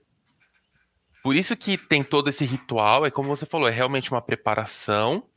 Você começa, você, todo mundo se conecta, entra na mesma vibração, tem as leituras para a gente ter um entendimento da, da mensagem daquele domingo ou daquele dia. Depois que está todo mundo preparado, e aí tem um momento em que você pede o perdão para você poder comungar o corpo de Cristo, né? Que é a Eucaristia. Terminou a Eucaristia, que a Eucaristia é o ponto alto da missa, o ponto mais importante. Terminou a Eucaristia e acaba. Então, assim, é realmente você se prepara, pede perdão dos seus erros, com base no catolicismo, como um corpo de Cristo para receber esse perdão e vai para sua casa, vai em paz e que o Senhor acompanhe. Então é realmente isso, é uma preparação ali. E você, Rafa, você achou que teria esse conhecimento quando começou? Não, não imaginava assim. E quero mais. é, meu, eu, eu acredito, assim, eu acredito que eu nunca vou ter o conhecimento que eu gostaria de ter, né? Teve um filme que eu assisti que, a, que fez, eu falo que foi o gatilho, um filme de terror, que fez eu, ser o gatilho de eu querer saber muito, né? É, que é Sinais do Mal, olha só que filme maravilhoso, bem trash, em que o desejo de um dos caras lá era ser ter todo o conhecimento do mundo, né? E, meu, eu gostaria tanto de ter, tipo, umas sei lá, uns 300, 400, 500 mil anos para aprender tudo que eu gostaria de aprender. É, mas hoje eu vejo assim que cada passo que eu dou assim é uma, é uma vitória no conhecimento, principalmente porque, mano, a, a, a sensação de você conseguir às vezes ajudar pessoas, isso é muito incrível também. É, não só se ajudar, mas também você pegar e replicar isso, né? Acender seu, a, essa chama viva que acende outras pessoas, né? E, meu, é, é incrível, é incrível, eu recomendo. Aprender é bom, gente. Aprender, Aprender é bom, sempre. E vocês aprimoram o pensamento crítico por quais fontes de pesquisa? Essa é uma ótima pergunta. É uma ótima, uma ótima pergunta.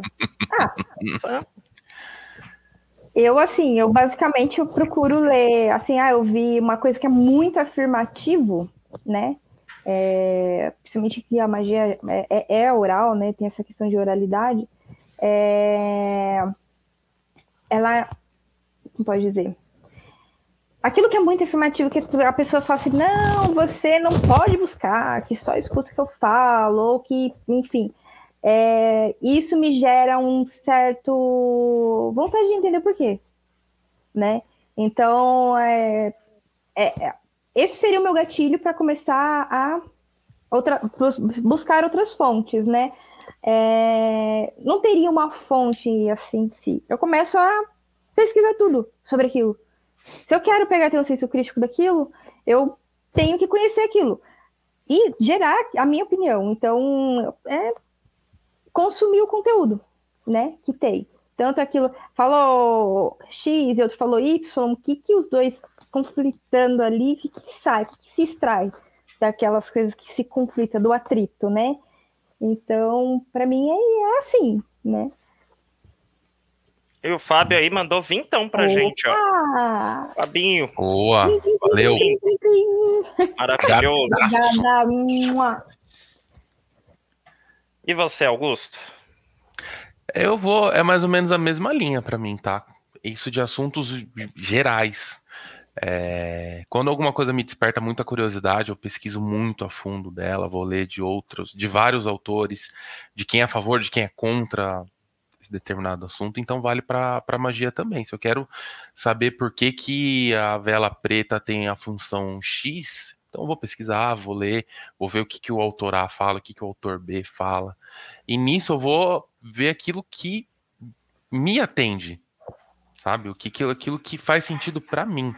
Isso é a prática do, do senso crítico, né? Eu, eu costumo fazer desse jeito, pelo menos. Bacana.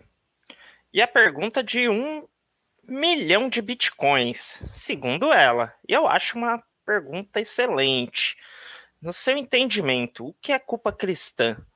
Como essa culpa afeta você, o olhar micro, e a sociedade, que é o olhar macro?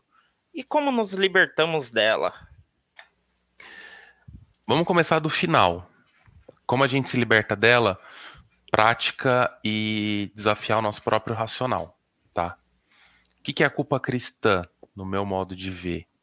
É, a gente vive num país onde o Estado é laico, mas as pessoas têm o seu entendimento, têm a sua crença. Então a gente vive num país, em sua grande maioria, cristão. Então a dita culpa cristã é você colocar valor cristão naquilo que você está fazendo. É, você pega, por exemplo, voltando na questão da Kimbanda. Kimbanda não tem nada a ver com cristianismo. Então, entra na parte da culpa cristã quando você está querendo colocar um juízo de valor de uma determinada ação tomada por um grupo de pessoas, nesse caso, os cristãos, para uma atividade que não tem nada a ver com aquilo, tá? É muito difícil porque isso acaba sendo. São valores que estão impregnados na sociedade, é, de um modo geral. Então, retomando até o exemplo que eu dei lá no outro Tá Perdido que a gente fez. A, a Rafaela, se, se você lembrar o nome da tribo, você completa aqui, por favor, Rafaela. A tribo que matava os outros, os inimigos, e comia da carne deles porque eles acreditavam que isso era. Tamoio. Eles estavam absorvendo o poder do outro. Que ia deixar eles mais fortes, né? Isso. É a, então. é a tribo Tamoios, ou que estava na Tamoios. Eu lembro disso daí do John PNE, que a gente estava ouvindo. Sim. Então, é do pessoal ali que próximo da Tamoios ou a tribo dos Tamoios. É... Então, é. O... Culpa cristã é a gente olhar com a nossa visão. Era os Tupinambás? Pesquisa rápida no Google aqui. Pesquisa rápida enquanto eu vou falando aqui. É, Então, culpa cristã é isso. É eu querer culpar essa tribo por que não tinha nenhum vínculo com o cristianismo de fazer um ato que a comunidade cristã adotou como uma prática errada. Eu concordo, é uma prática errada você sair matando as pessoas no, no, na sociedade que a gente vive hoje. Não tem o menor cabimento. Mas naquela época, você está impregnando valor para essa prática. Da mesma forma que a gente pegar e olhar o modo de vida dos muçulmanos, algumas coisas, e a gente querer ditar se eles estão certos ou estão errados. Então é, é ter esse olhar cristão para uma coisa que não tem nada de cristã, tá? É, e como isso afeta no micro, é o conflito diário que eu tenho toda vez que eu vou acender uma vela, e ela não é uma vela branca, por, por exemplo. É, ou quando eu vou saudar um orixá, sendo que o cristianismo culpa muito isso. Isso para mim já foi uma já foi difícil, foi uma dificuldade. Hoje tem uma aceitação muito melhor, sabe? Eu entendo muito melhor, mas no começo, primeira vez que eu pisei num, num terreiro, é, entrava, entrou muito o senso crítico, o senso, a culpa cristã, na verdade, é, bateu muito forte, muito, muito forte. Então ela afeta nisso, nas nossas pequenas ações do dia a dia, sabe? É uma coisa que pode ser considerada banal, mas você pegar e responder à altura uma pessoa que tá te infernizando o dia inteiro, você não poder responder ela de uma forma mais firme, por quê? Porque você tem que ser bom com o seu próximo. Você tem que amar o seu próximo. Mas nisso você tá aqui, ó, tomando dano psicológico, tomando dano emocional. Isso afeta no nosso micro. É, já no olhar macro, é o que a gente está vendo, sabe? É, é, as pessoas apontando o dedo para os outros, por exemplo, para a causa LGBTQIA. Se a pessoa não pode ser assim. Quem disse que ela não pode ser o que ela quer ser? Sabe? É, é uma sociedade que aponta para a mulher que ela não pode abortar uma, o feto porque ele é uma vida. Mas ao mesmo tempo que quando essa criança nasce, a sociedade fecha os olhos e vem querer apontar 10, 12 anos depois, quando essa criança que não veio numa família estruturada acaba indo para a criminalidade porque ela vê que a única forma que ela tem de sobrevivência vem essas mesmas pessoas falar que bandido bom é bandido morto. Então é isso que é a culpa cristã na sociedade, tá? No meu, na, no meu olhar.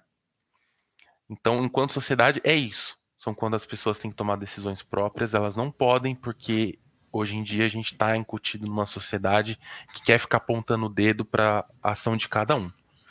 E eu tô ficando nervoso aqui. Rafaela, responde, que senão daqui a pouco eu vou muito mais aqui. E até todo mundo, todo mundo ficou sério. Pistolei. Pistolei. Deu rage, deu rage. A tribo é o que nem o, o Guto falou que essa, eram os tampino, tam, tam, fala aí de novo. Tupinambás. Tupinambás. Eles praticavam a exofagia, né?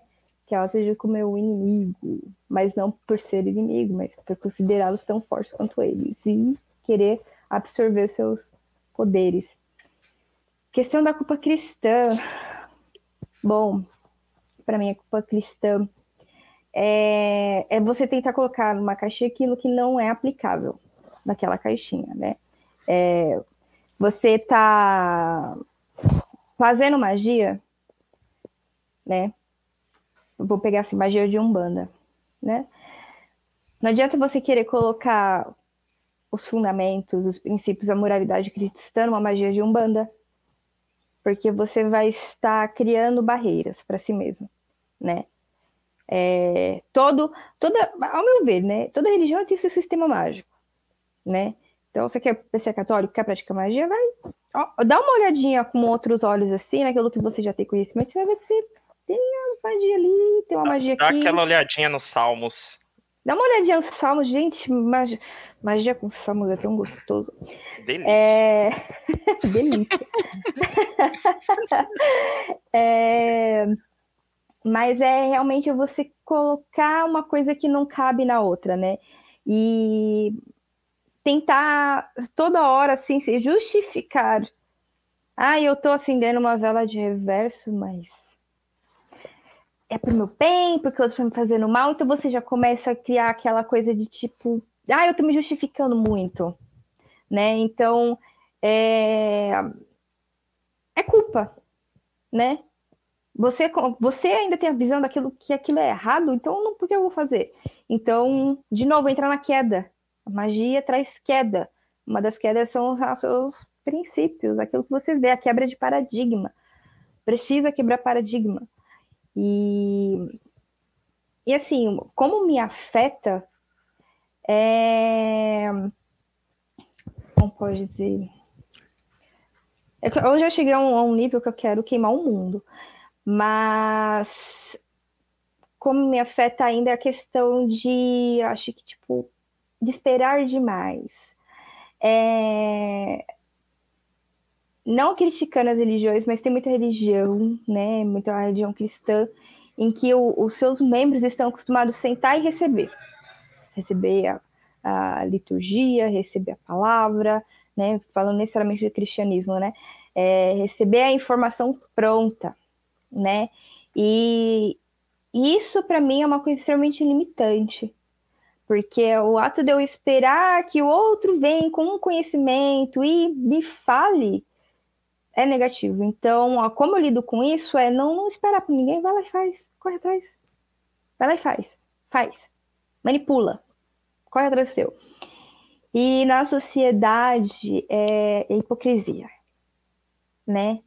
é, é sabido que a, o cristianismo ele lida com é, a abstinência do que é ser humano, né? O ser humano ele é um ser, um ser que tem desejos, vontade, dores, culpas, enfim. Então, quando você começa a colocar esses demônios, né, que estão falados demônios, de lado, lutar contra eles e ah, vou queimar eles, vou fazer isso, aquilo, outro, vamos lutar contra eles a todo. Isso torna uma sociedade hipócrita.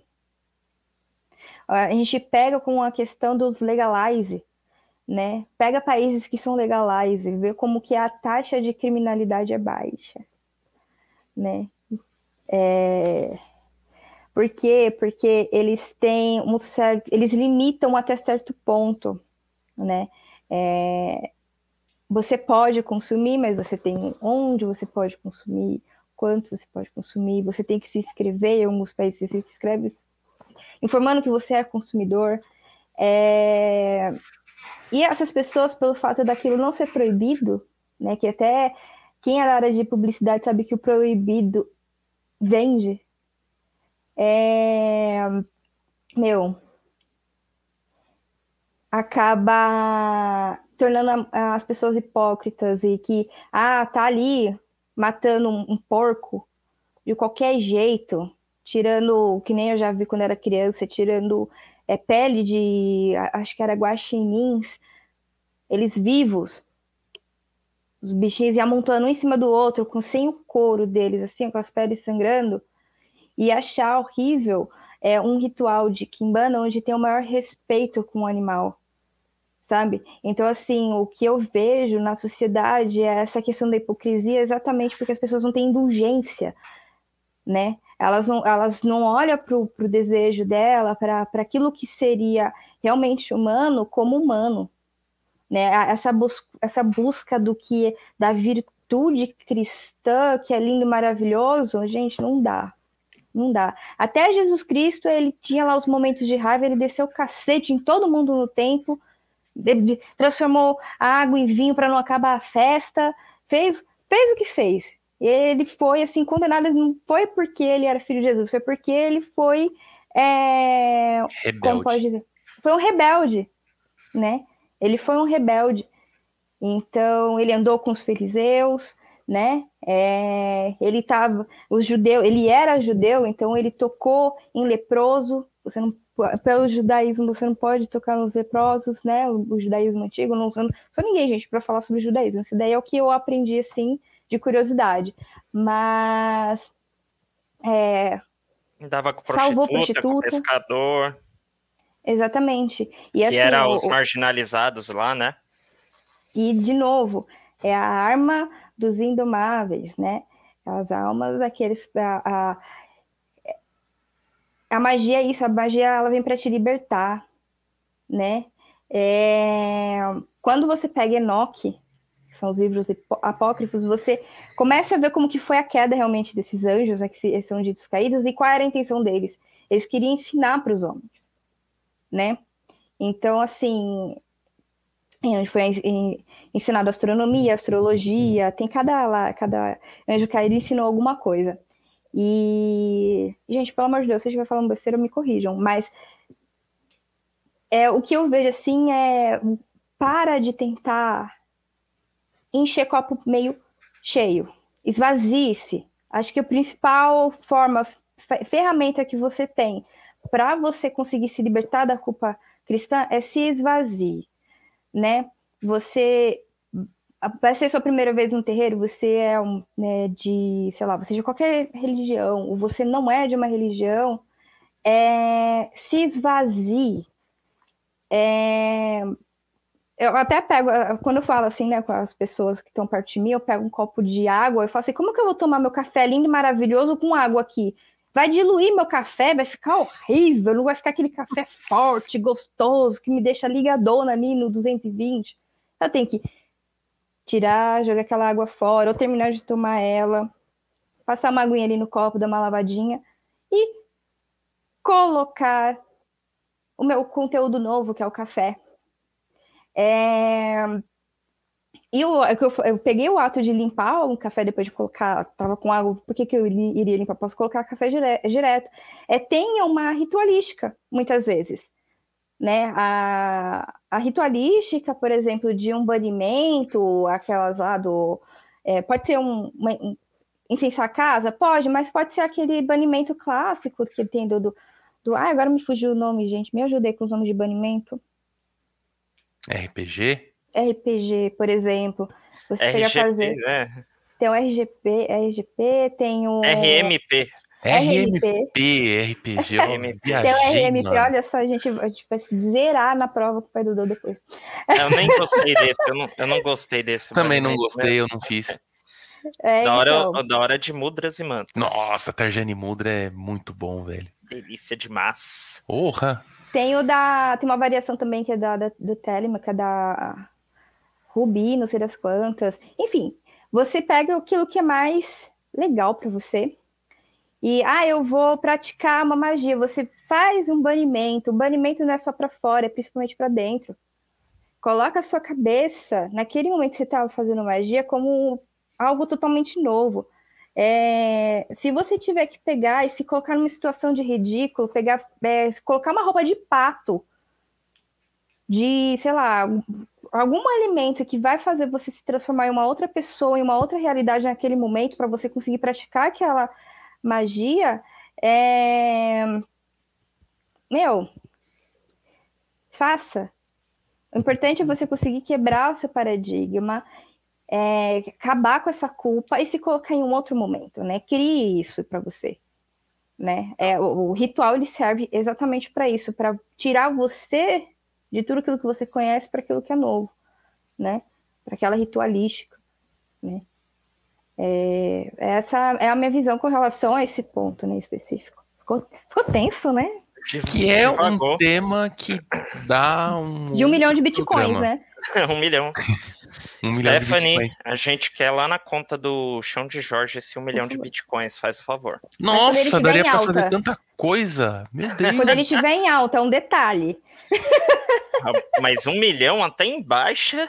Não, até em baixa. Até em baixa aqui, Gente, ó. Vamos lá, ó. assim, ó. Ó, o Caio alta. lembrou aqui, ó.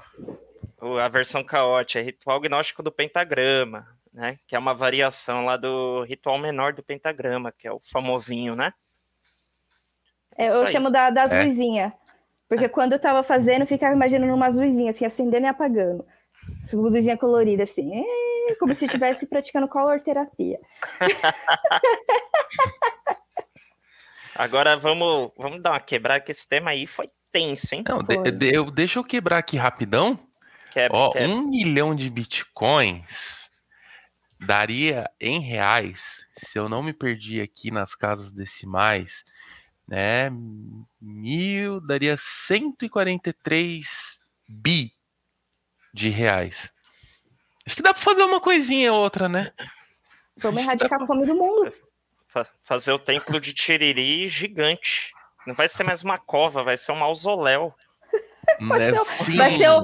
Vai ser o próprio mar, né? A Tiriri da calunga Calunga. maior, né?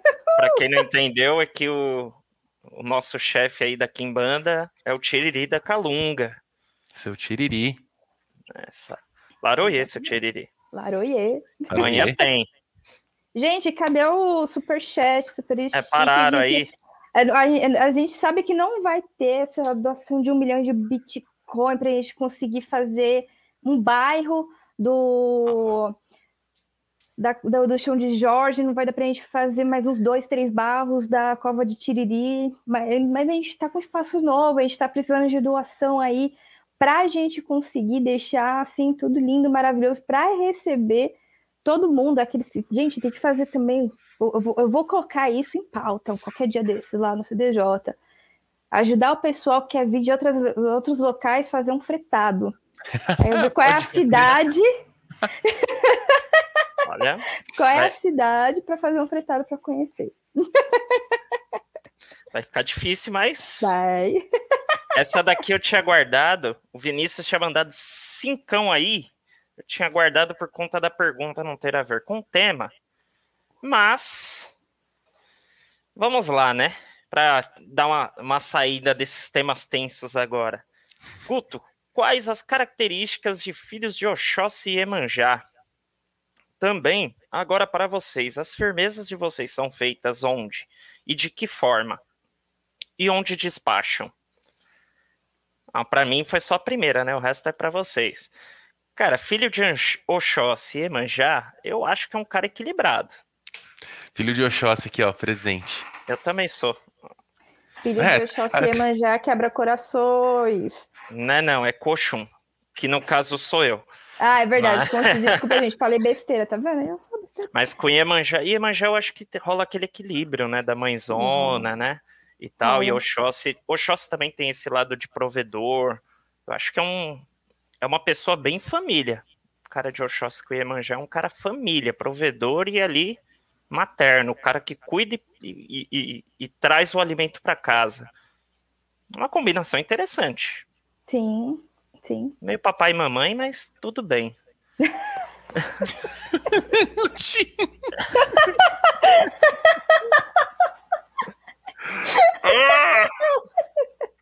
Vocês, aí, as firmezas de vocês são feitas onde, de que forma e onde despacham?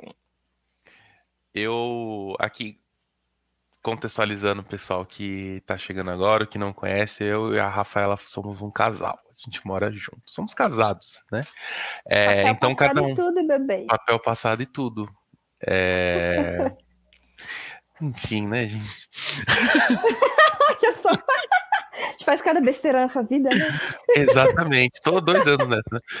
Mas aqui, cada um escolheu um, um cômodo para para ter o seu lugar mágico, para que às vezes a gente precisa de um pouco mais de espaço, né? A gente vai fazer ali uma, uma mironga que é presa de uma mesa, tal. Então cada um tem o seu espaço e cada um tem o seu altar, mesmo que improvisado. É, as minhas firmezas, na verdade, assim, eu tenho um altar em cima da estante de livros, que é ali onde eu acendo minha vela, às vezes eu coloco meu incenso, né? Firmo meu anjo da guarda. Então, geralmente é ali. É um espaço só para isso. E eu também tenho na, no portão de entrada, eu também tenho minha, a minha firmeza de Exu tá lá porque ele pediu. Então as minhas firmezas de Exu ficam no, no portão de casa, em cima do abrigo de luz. E lá também ficam alguma, ficam duas carrancas de, de proteção. Então é, é ali que eu costumo firmar. E para despachar, aí eu, eu entendo que você tem que ver com, com o guia onde que é o lugar mais adequado. Né? Às vezes é uma alguma coisa que você precisa despachar que você está fazendo um trabalho ali próximo de, de Exu, trancar rua, então você vai despachar na encruzilhada. É, você vai fazer um trabalho com Oxóssi, com Ogum, então você vai procurar uma praça, vai procurar árvore, é, vai procurar um campo, né, alguma coisa que tenha contato com a natureza, e assim por diante.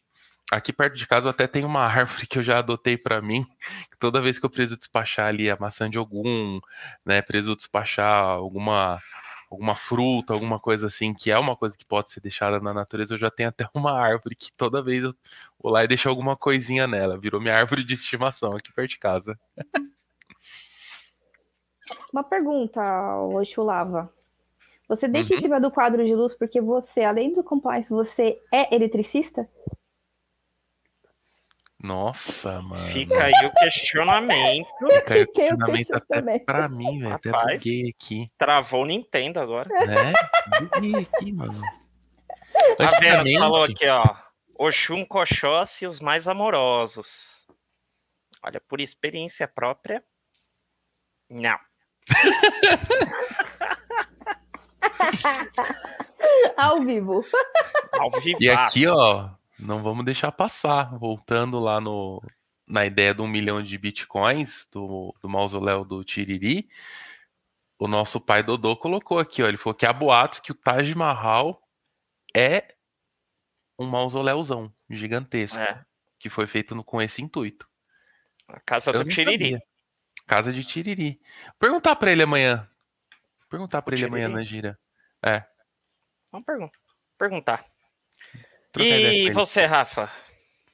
O meu Como faz sua cantinho- eu tenho- firmeza? Onde faz? Onde Eu joga? tenho dois cantinhos mágico. Minha mão se perde aqui no meio da encruzilhada. É...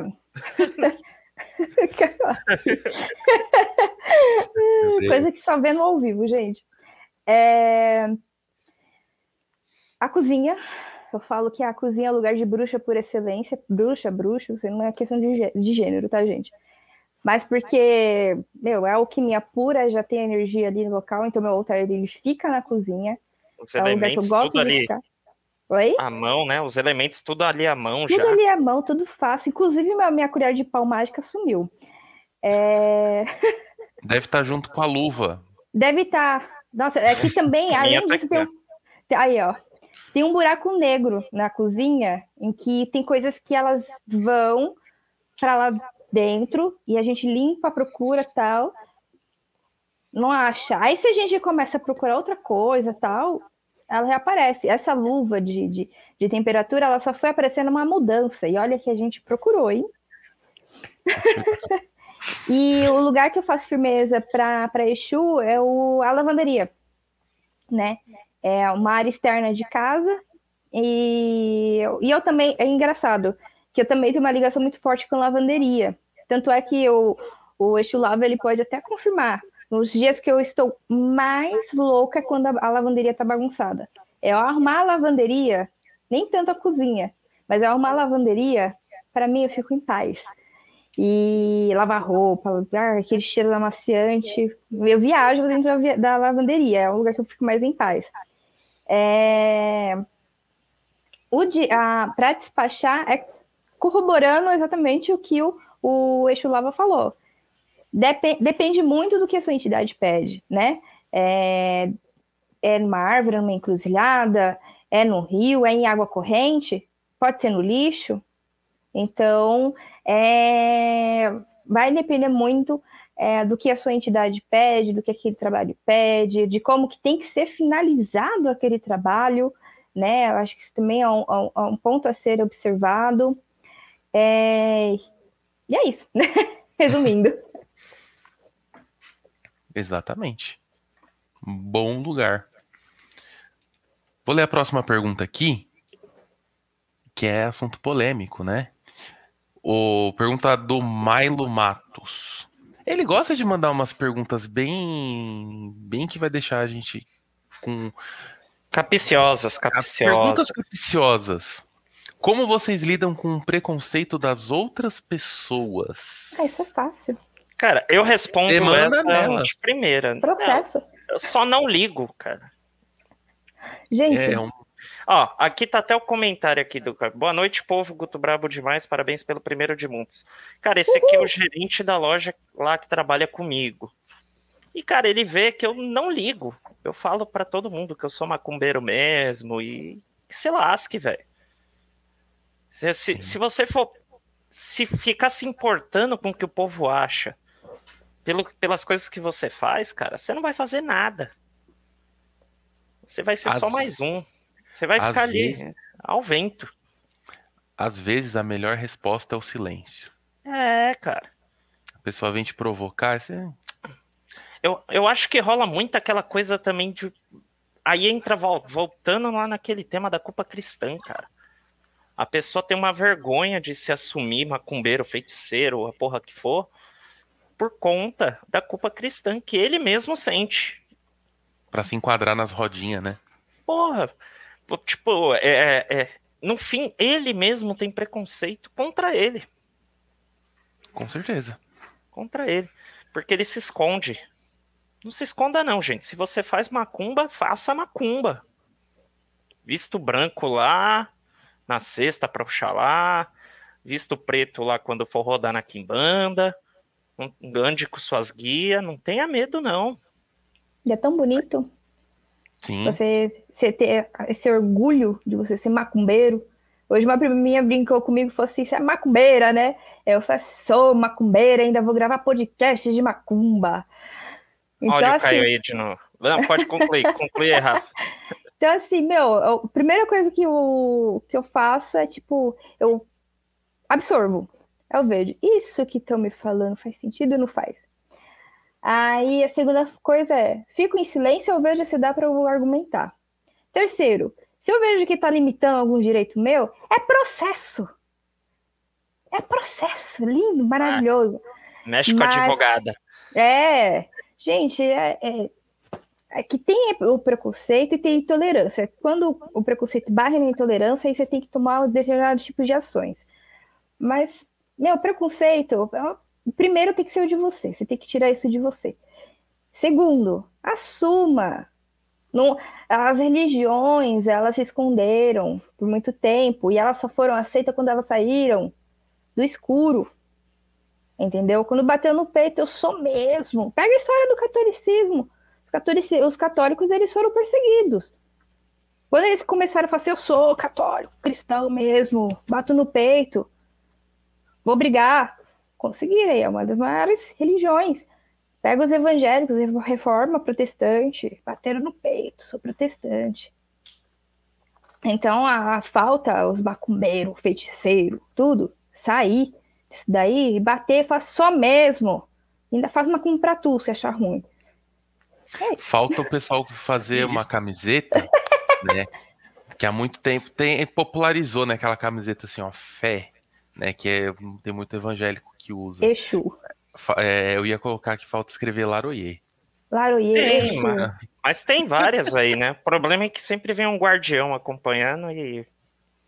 Tem uma Sei frase lá. do Baco, Exu é do Blues, uma música, que é a introdução de uma música do, do álbum dele que tá escrito Jesus, ele risca o J da frente, e no final tá Exu, né? Que é Exu. É... Tudo que era de preto e transformar em branco, eu vou chamar de blues. Tudo que é magia, gente, fala que é macumba. Assuma isso. Ah. Traz isso para dentro de você. Viva isso infinitamente. Eu sou bruxão mesmo, sou feiticeirão. É isso. E aqui, ó, eu quero colocar, trazer o comentário do, do Caio San, que tem uma coisa que, ó, ele coloca assim, tem uma coisa importante de dizer, que todas essas religiões ganharam força quando adquiriram poder político. Não dá para a gente pegar e falar assim: futebol, política e religião não se discute. Se discute sim. Que é aí que a gente vai ganhar respeito, é aí que as pessoas vão entender que a Umbanda não é do demônio, é... que as coisas funcionam. Então, assim, tudo isso anda junto. É, o Daniel, que tá lá, que é lá do, do chão de Jorge, ele é cientista político. Qualquer dia a gente pode até trazer ele para falar sobre como. É um bom tema. Tudo isso se relaciona. É, você sair na rua é um ato político. Porque alguém foi lá e lutou pelo seu direito de ir e vir. Você ter o, o dinheiro do seu trabalho é um ato político. Você poder falar mal de acordo com a sua visão política do candidato A ou B, é fazer política. Você poder andar na rua, você poder fazer o que você quiser. Tudo envolve política. É... E é aquilo, quando uma população tem acesso à educação, os políticos tremem. Então, quando um grupo se movimenta, no caso a Umbanda, por exemplo, para criar a bancada da Umbanda, as pessoas vão passar a ver ela com outros olhos. Então tudo tem envolvimento político, tá? A gente não pode ser hipócrita de falar assim, eu sou um bandista e voto no candidato tal, porque as duas coisas não podem se conversar. Tudo tem que se conversar, tá? Tudo, tudo, tudo, né? E aqui continua, ele traz mais dois comentários, ó. Os, os católicos convertendo várias leis em leis católicas, como o próprio Constantino, né? Com reis em católicos. Desculpa, eu li completamente errado. Vamos de novo. Os católicos convertendo vários reis em católicos, como o próprio Constantino, fato histórico. E os evangélicos aprenderam isso agora e olha onde o, o que acontece no Brasil. É o que eu falei, bancada evangélica. Eles entenderam que a política anda junto com a religião. E aí a gente tem uma bancada evangélica, a gente tem uma bancada da bala, a gente tem uma bancada do agro, a gente tem uma bancada de tudo. Cadê a bancada que representa a Umbanda, que representa a, as religiões afro, tudo? Pode ser que tenha, mas é com certeza é uma bancada que minorizada, que ninguém dá valor ou que não tem essa expressão. Então, a arma que a gente tem na mão hoje é a que vai acontecer em outubro, que são as eleições. Então, vamos começar a ter essa consciência de que voto importa, é, candidato político tem que estar alinhado sim ao que a gente acredita, porque não adianta nada a gente defender uma causa e votar em candidato que é contra essa causa. Entra na primeira lei do cristianismo, que é a hipocrisia. E aqui eu acho que é disso aqui que a Rafaela deve estar tá rindo, que é a bancada BBB, que é Boi Bale Bíblia. bancada maravilhosa. Ele ainda conclui aqui, né? Tem que sempre lembrar que se você não gosta de política, o dono da sua empresa gosta e estuda isso. Exatamente. Exatamente. É, seguindo. Cara, é incrível como a gente sempre para nos assuntos tenso, né? Eu tô gostando muito, porque eu adoro uma polêmica. Eita. Vamos próxima? Vamos. Com a influência oh, do Vinícius, é que Vinícius está online aí. Qual a influência da experiência de vocês no Maitá para a criação de mirongas e do próprio projeto do podcast? Bom, o projeto do podcast foi passado primeiro aí para mim para o Augusto, né? Pelo próprio pai Dodô. Ele sugeriu que a gente é, trouxesse essa ideia é, dessa conversa de, de aprendizes mesmo, né? uma troca de conhecimentos aí em comum entre todos nós. Sim. E a gente abraçou na hora, cara, que é uma ideia sensacional. Sensacional. A gente tem vergonha, eu tô aqui me tremendo, a Rafa também tava se tremendo toda aí. Ai, gente, bolando tudo. Mas, cara, bater esse papo tá sendo excelente. Tipo, a gente tá aqui conversando, vocês aí no chat, e a gente tá aprendendo. E eu espero que a gente consiga agregar alguma coisa no conhecimento de vocês aí também. E o que, que vocês têm para acrescentar aí? De forma bem, bem sucinta, é, a influência do, do Maitá na criação de Mironga é que você passa a ter mais conhecimento das propriedades das coisas. Então, você não faz só copia e cola de internet, entendeu? É, o Maitá te dá essa experiência, você entender melhor, que nem eu já, eu já falei, entender melhor a função de cor, função de erva, função do incenso, função de outras coisas. Então, isso muda muito, porque você pode criar sua própria mironga através daquilo que você conhece. E daquilo que você tem mais familiaridade, a gente acaba criando mais conexão com uma erva, é, com uma cor e tal, e assim vai. E a ideia do podcast é papo de quem está começando com quem também está começando e vamos que vamos. Vamos que vamos. O Caio fez um comentário aqui sobre o outro, outro tema que estava sendo tratado, que eu achei interessante. Será que a Umbanda é maquiada porque, em sua essência, lá em suas raízes, diz a verdade diante do, ca... do caos? Polêmico. Polêmico. Ah, Acho conclui... que é um assunto bem interessante da gente é. dar uma aprofundada num... pra gente debater realmente, né? É... essa questão política, também. né? E dizer a verdade, na maioria das vezes, foi se defender daqueles que pregavam o certo, entre parênteses, Cara, eu acho que depende. Mas em su, a, é, a prática começada aqui no Brasil, eu acredito que tenha sido por defesa mesmo. Para se defender. Mas infelizmente a gente vai ter que se aprofundar nesse tema. Tem até PNE sobre isso. Sim. O pai Dodô falando sobre ancestralidade, tem é, sobre a cabula. Cara, o episódio da Cabula, Caio, é sensacional. Depois eu vou mandar o link para você, que fala muito desse início, né? A chegada dos africanos, o encontro com os indígenas, aí mistura com os brancos. E mas é um tema bem denso, cara. A gente não vai conseguir tratar dele aqui da forma que deveríamos. Sim. E, e retomando aqui rapidamente na pergunta, é, antes da Rafaela responder, já vamos aproveitar aqui, ó, a pergunta do Gustavo Oliveira. Qual a necessidade da compreensão dos elementos na criação de uma mironga? É mais ou menos aquilo que eu já falei, tá? E depois eu passo para a Rafaela complementar essas duas perguntas. É importante você saber a, as propriedades daquela, daquele elemento para você aplicar ele de forma mais adequada. É, porque algumas coisas você pode tentar mudar o dinamismo, pode, mas não vai ajudar tanto. É, por exemplo, tomar um banho de açúcar. Você pode tentar criar um intento para que aquele banho de açúcar seja um banho para tirar negatividade? Você pode, ele pode funcionar, mas quem tem mais essa propriedade para descarregar a negatividade é o sal. Então, de uma forma bem resumida, a importância de você conhecer os elementos é para você aplicar ele para que ele potencialize, tá? Você pega uma coisa que tem a propriedade de descarregar e você vai lá e, e conjura para que ela descarregue, você potencializa, você ativa o elemento, você potencializa a, a energia dele. Então, por isso que é importante saber sobre isso. É legal saber você, você saber exatamente esse ponto, né? O entender a característica ali do, do, do que você tem, para saber, ó, sal grosso eu vou descarregar tipo total.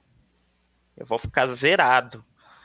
Uma arruda já é um pouquinho, acho que mais branda, pelo menos quando eu, quando eu faço, eu sinto a arruda um pouquinho mais branda, né? Você põe uma arvinha para dar uma equilibrada, tudo. Agora, um sal grosso, depois você precisa daquele banho energizante monstro em cima, uhum. sabe? Então acho que uma das, é, é, o entender os elementos, né? O, o Maitá ele te dá esse aporte assim de forma magnífica, né? Você consegue começar a tentar, ah, se eu fizer um banho X é melhor do que eu forçar no banho Y, que eu vou ficar acabado para amanhã. Você consegue começar a equilibrar as coisas aí dependendo da situação que você tá para a magia que você quer fazer. É, até mesmo entendendo o elemento, você sabe quando aplicar. Eu vou fazer um banho de descarrego de manhã? Quando acordo? Nem lascando. Vou fazer dia... um banho de alecrim para dormir? O dia. O... Não. Tem gente que deve fazer, né? Mas. Deve. Mas aqui já fica o aviso, gente, entre experiência de aprendizes. Não façam isso. É, é aquilo, o que a gente tá falando aqui não é regra, mas se você quer fazer um banho de descarrego de manhã, pode fazer. É mais Vai recomendado fazer à noite para você descarregar tudo que você pegou no seu dia, né? Vai dormir tranquilão.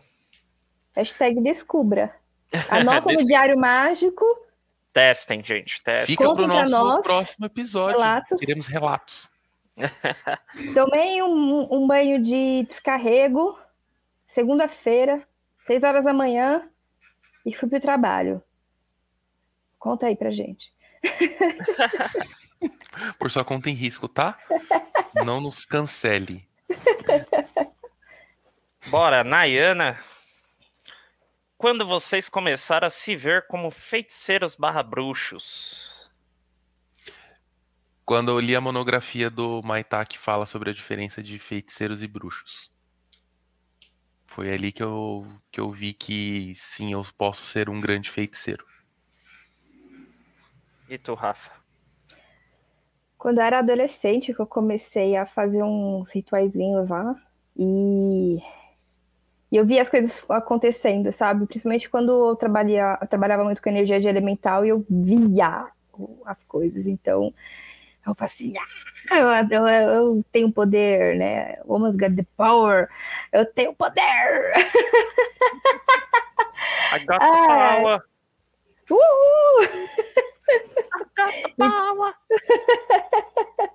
Não, mas foi assim, foi praticando quando eu era adolescente e vendo resultado, né? Fazer uma coisinha ali, uma praguinha aqui, aí eu, ah, tenho poder, vou fazer, então vou continuar fazendo. Até mesmo quando faz uma oração para conseguir dormir, eu vi que eu tinha esse poder. Mas assim, o, o, o termo feiticeiro em si, bruxa, foi com, com o tempo, né? De estudo e procurando entender o que, que é. Tem um, ao meu ver, tem uma certa diferença, né? E eu, mas eu falo assim, eu sou aprendiz ainda, aprendiz de feiticeiro.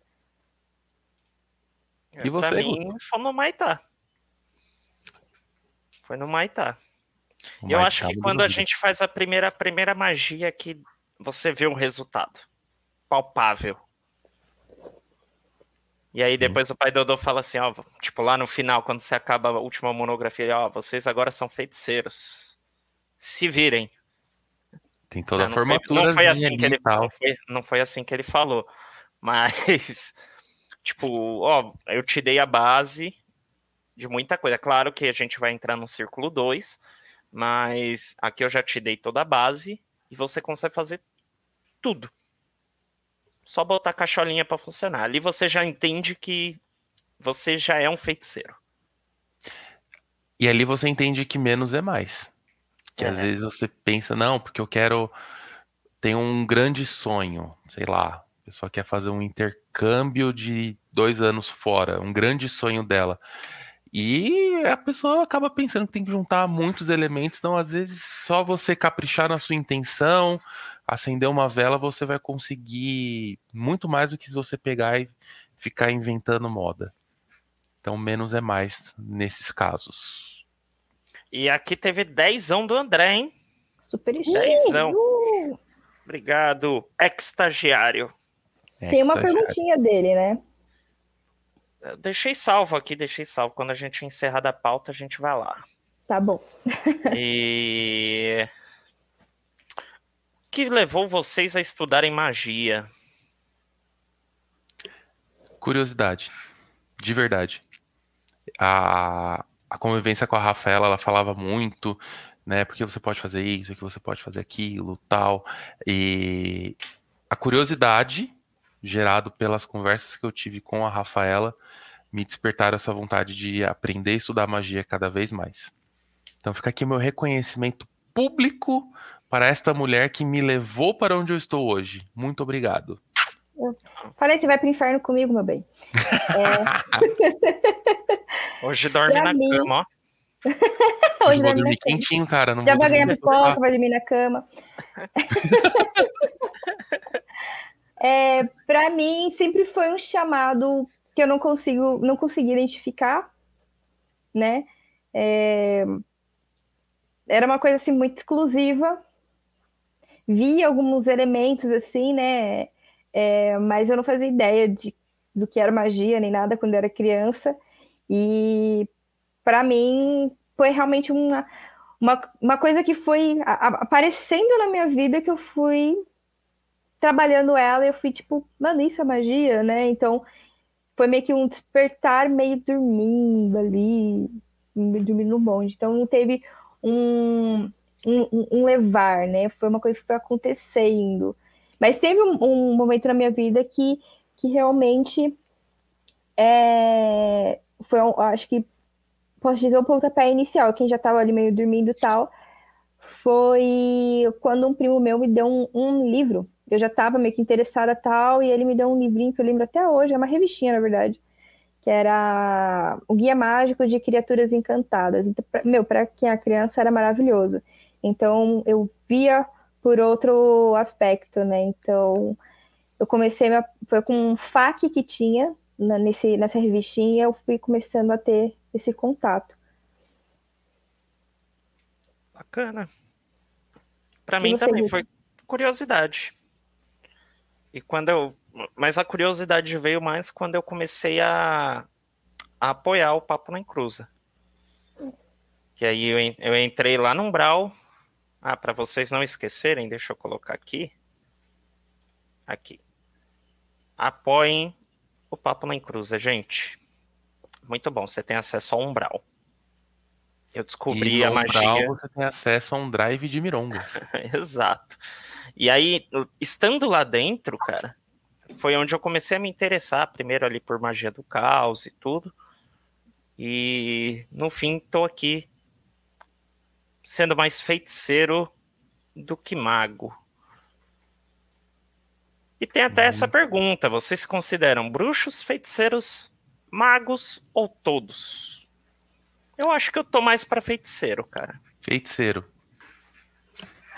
Rafaela. Eu, eu me vejo um pouquinho entre feiticeiro e mago. Maga, magona. Por causa do, do- da base teórica profunda e pouca prática que eu tive durante a parte da minha vida. E não que magos realmente não tenham prática, mas aqui a visão do mago é aquele Merlin, né, em cima de um livro estudando. E feiticeiro você já pensa num alguém lá fazendo os negócio tudo na encruzilhada. fazendo negócio. Então eu, eu me vejo meio que no meio do caminho dos dois aí. Legal, legal, legal, legal. Boa. Pergunta. A do Gustavo já Sete. foi? Kelly A do Cristina. Gustavo a gente. Sim, a gente respondeu a do Gustavo junto com a do Vinícius, que elas são parecidas. A pergunta da Kelly Cristina: Como saber se a minha magia deu certo? Se E aí? você vê resultado. O resultado.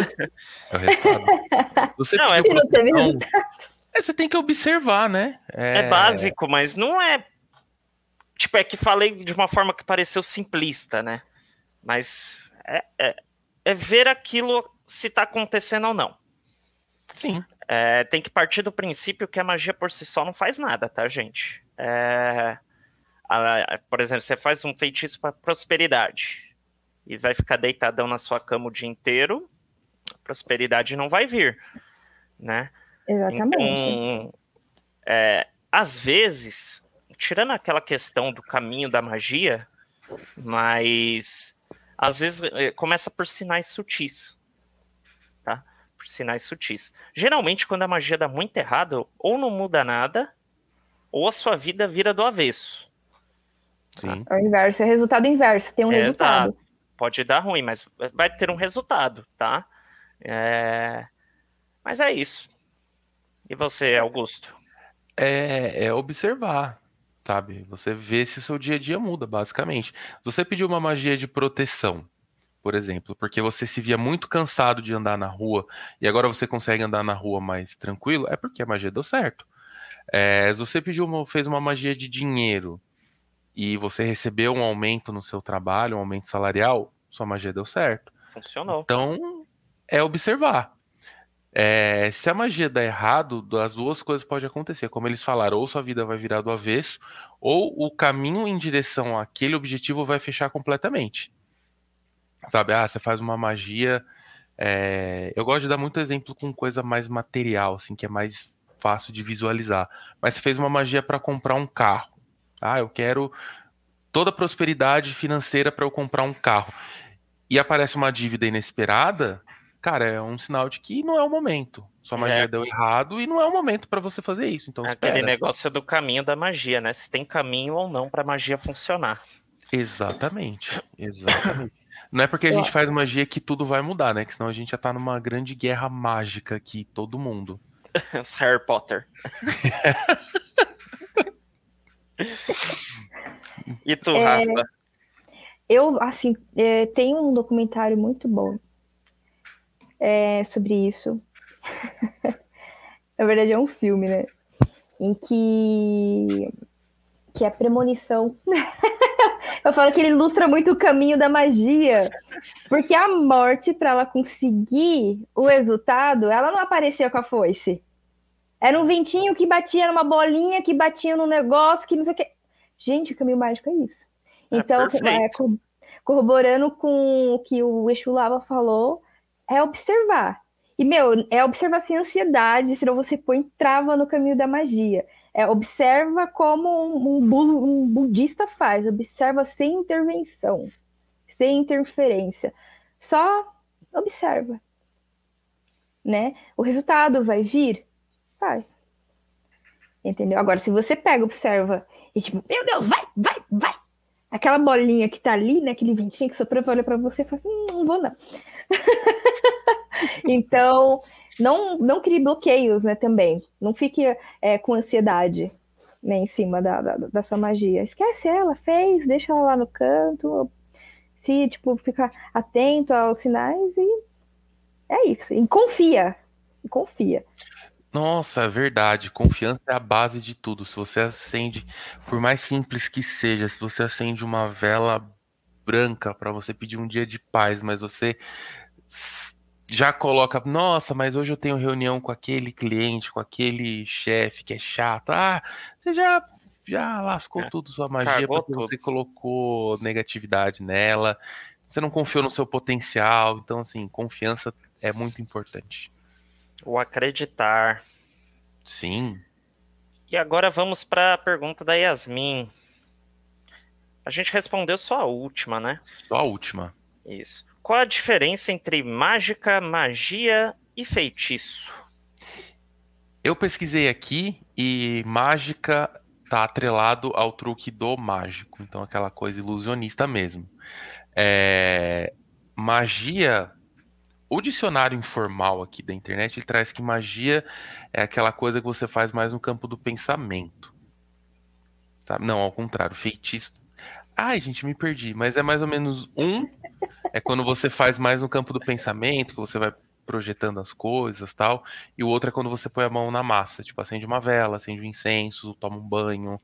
Então. Eu, eu Então gosto deve ser de a magia representar. mesmo. É, Deve então ser a magia é mesmo. isso, feitiço é o outro. Eu gostei dessa definição. Cara, Então, assim, na minha pra- concepção era igual. É. Pra você, pelo que você entendeu, seria tipo, um tá mais ligado ao, ao mental e o outro mais pro, pro manual ali, pro prático. É, tipo, só a Sim. mágica em si que realmente remete ao mágico, né? Que é o charlatão, por assim dizer. Né? Não, é o, o É o ilusionista. ilusionista. Sorry. Charlatão, não. Ele pode, ele pode ganhar dinheiro fazendo, praticando ilusão nos outros. Sim, não tá errado, não. É, agora, magia e é feitiço, cara, pra mim, eu, eu levo até pelo mesmo sentido. Porque às vezes, assim, você pode fazer uma magia mental, um, ou feitiço mental, em que você cria um templo astral e você usa os elementos ali da sua mente, se imagina pegando ervas e fazendo o seu feitiço ali. Você Por ser mental. É, por ser mental seria é, magia, né? Mas ali no seu mental você tá usando o artifício do feiticeiro. Então eu acho que eu colocaria no mesmo balaio esses dois, assim.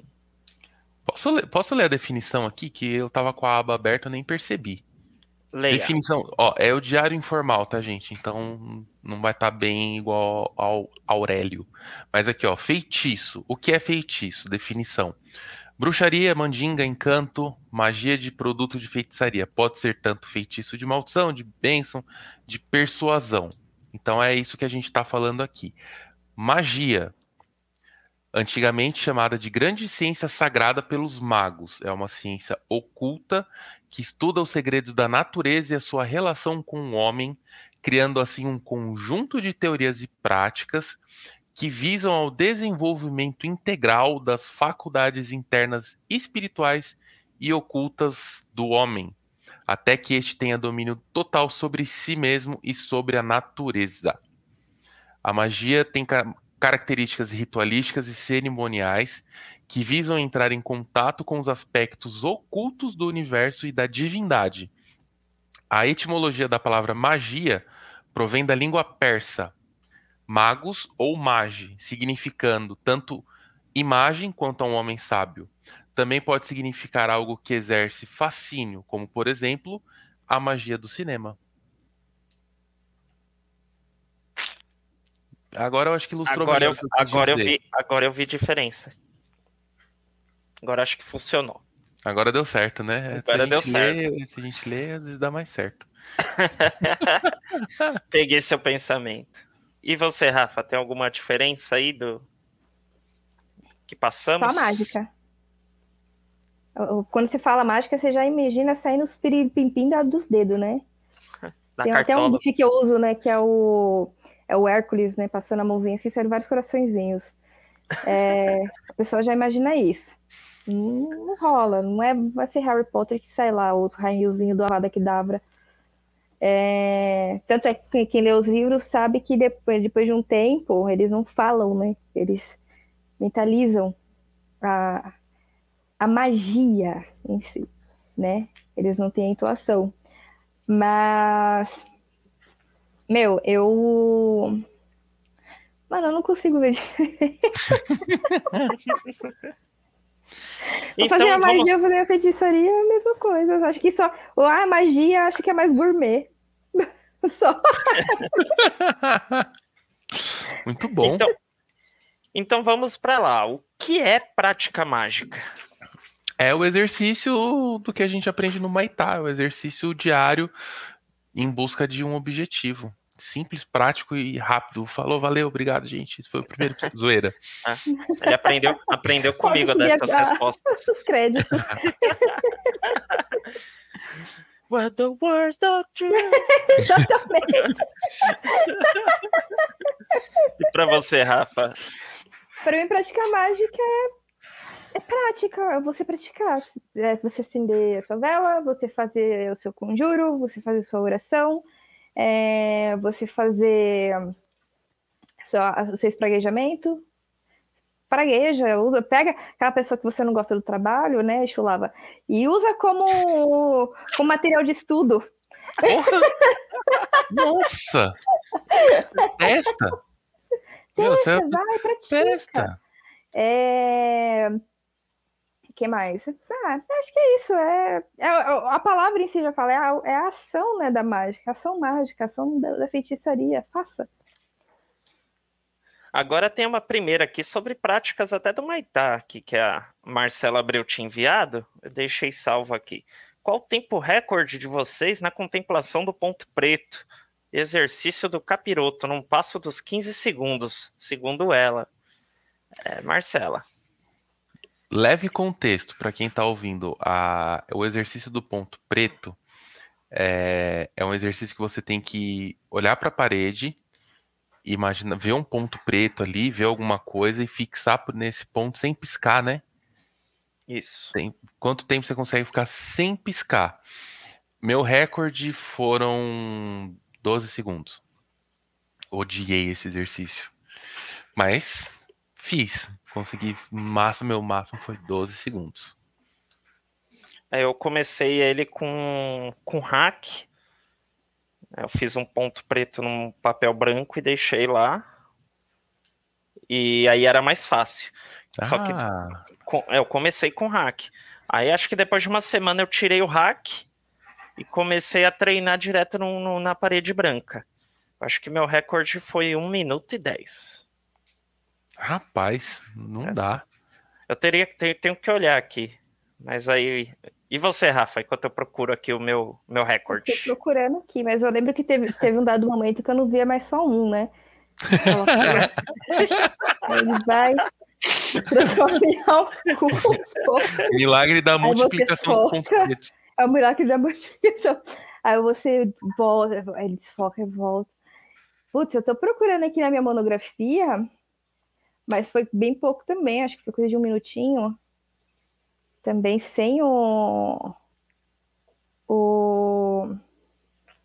Sem o hack, né? Foi bem. Bem pouco. E, e assim, pelo menos não sei pra vocês, mas eu, quando eu ficava mais tempo, né? Mais tempo, 12 segundos. Os outros eu não conseguia ficar mais de um minuto, porque eu, eu ficava tão de olho aberto, olhando fixo, que na hora que eu piscava a primeira vez, o olho vinha assim, não pisca mais, cara, vamos lubrificar o olho. E ficava piscando várias vezes. Era uma sequência horrível. Eu preferi fazer o de observar a, chama da vela. Esse eu achei Ai. mais interessante. Eu achei um aqui meu que eu até eu tô impressionado. 1.42. Ah, mentira. Tá aqui, cara. Deixa eu abrir aqui, tu acha minha Eu monografia? tô lendo agora minha monografia aqui, tá aqui. 1.42 foi o meu recorde. Não, não dá. Impossível. Cheguei lá, cara. Não, vocês são. É que Vocês você não treinou o hack antes. É, eu fiz né, raiz, né?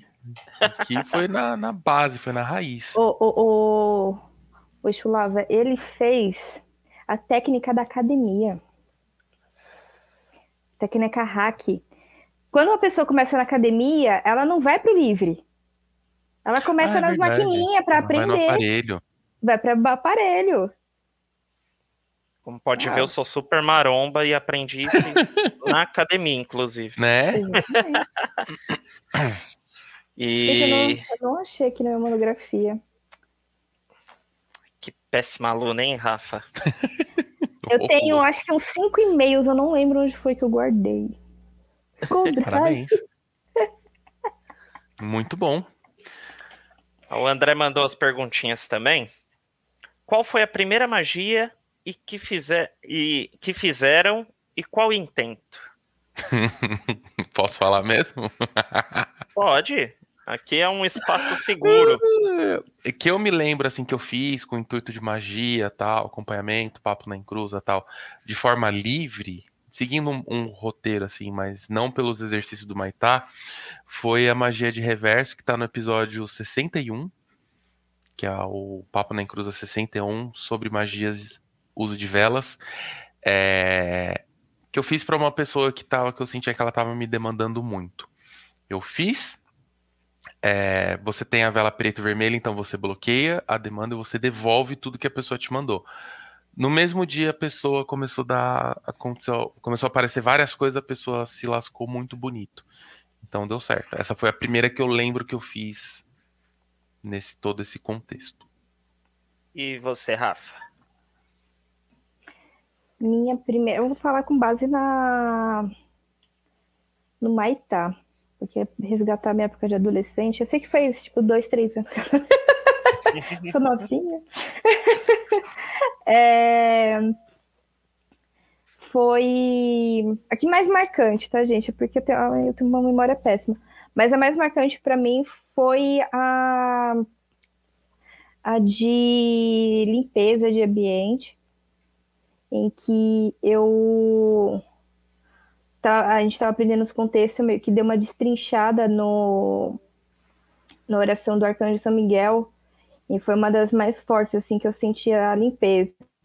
o intuito foi realmente limpar, tirar, expurgar energias. E, cara, eu sentia aqui, ó, no chakra coronário, assim, ó, a energia indo e voltando, assim. Então, para mim foi a mais marcante. Desculpa, eu não consegui responder como primeira, mas eu posso dizer que foi a primeira que mais me marcou. E para você, eixo gato? Miau. Miau. Miau. Acho, que, acho que a primeira, primeira, primeira eu também não me recordo 100% não. Mas acho que a primeira que deu muito certo, assim, palpável, foi aquela que eu falei que, que eu mudei de emprego para prosperidade. Foi a do Severino simplificada. Uhum. E a segunda questão que ele põe aqui. E qual magia não deu certo e por quê? Eu já tentei fazer magia para ganhar uma rifa, que o prêmio era um Play 4. É, e deu errado porque eu coloquei muita expectativa. Eu, eu, já sabia que eu ia ganhar, porque eu fiz magia, então assim, eu superestimei minha magia e deu errado por causa disso. Mas eu estudei os elementos, olhei lá na tabela de ervas, vela da cor adequada, vi qualquer orixá da tecnologia, fiz toda essa parte da construção da mironga, eu fiz bem bonitinho, mas aí eu coloquei uma expectativa absurda em cima e não deu certo. E tu, Rafa? Ó, aqui rapidinho, eu consegui achar a monografia. É... O, do exercício do ponto preto, o meu, meu recorde foi 1 minuto e 9. Uhum. Tá vendo? Usou uh... hack. Usou hack no início. Você não usou hack no início? É. foi raiz. Machucou né? a musculatura. Machucou a musculatura, ressecou Nossa. o olho. É. Meu Deus. Vamos lá. Meu... Uh, mas já que não deu certo, foi a maçã de Ogum que eu fiz. É, mas por quê? Vamos lá, eu não vou culpar a Marionga, não, vou culpar eu. Falta de autoconhecimento. Eu pedi uma coisa que dependia muito do meu empenho, eu querendo ou não. É, e assim, a verdade era que eu queria o resultado, mas o meu, minha, meu coração não estava vibrando para que o meio que eu tinha colocado é, fosse alcançado.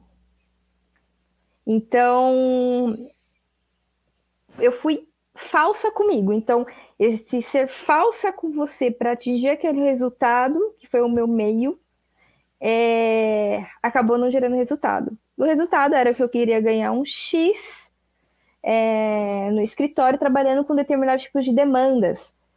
E mais meu coração não estava naquilo. Então, é... não deu certo.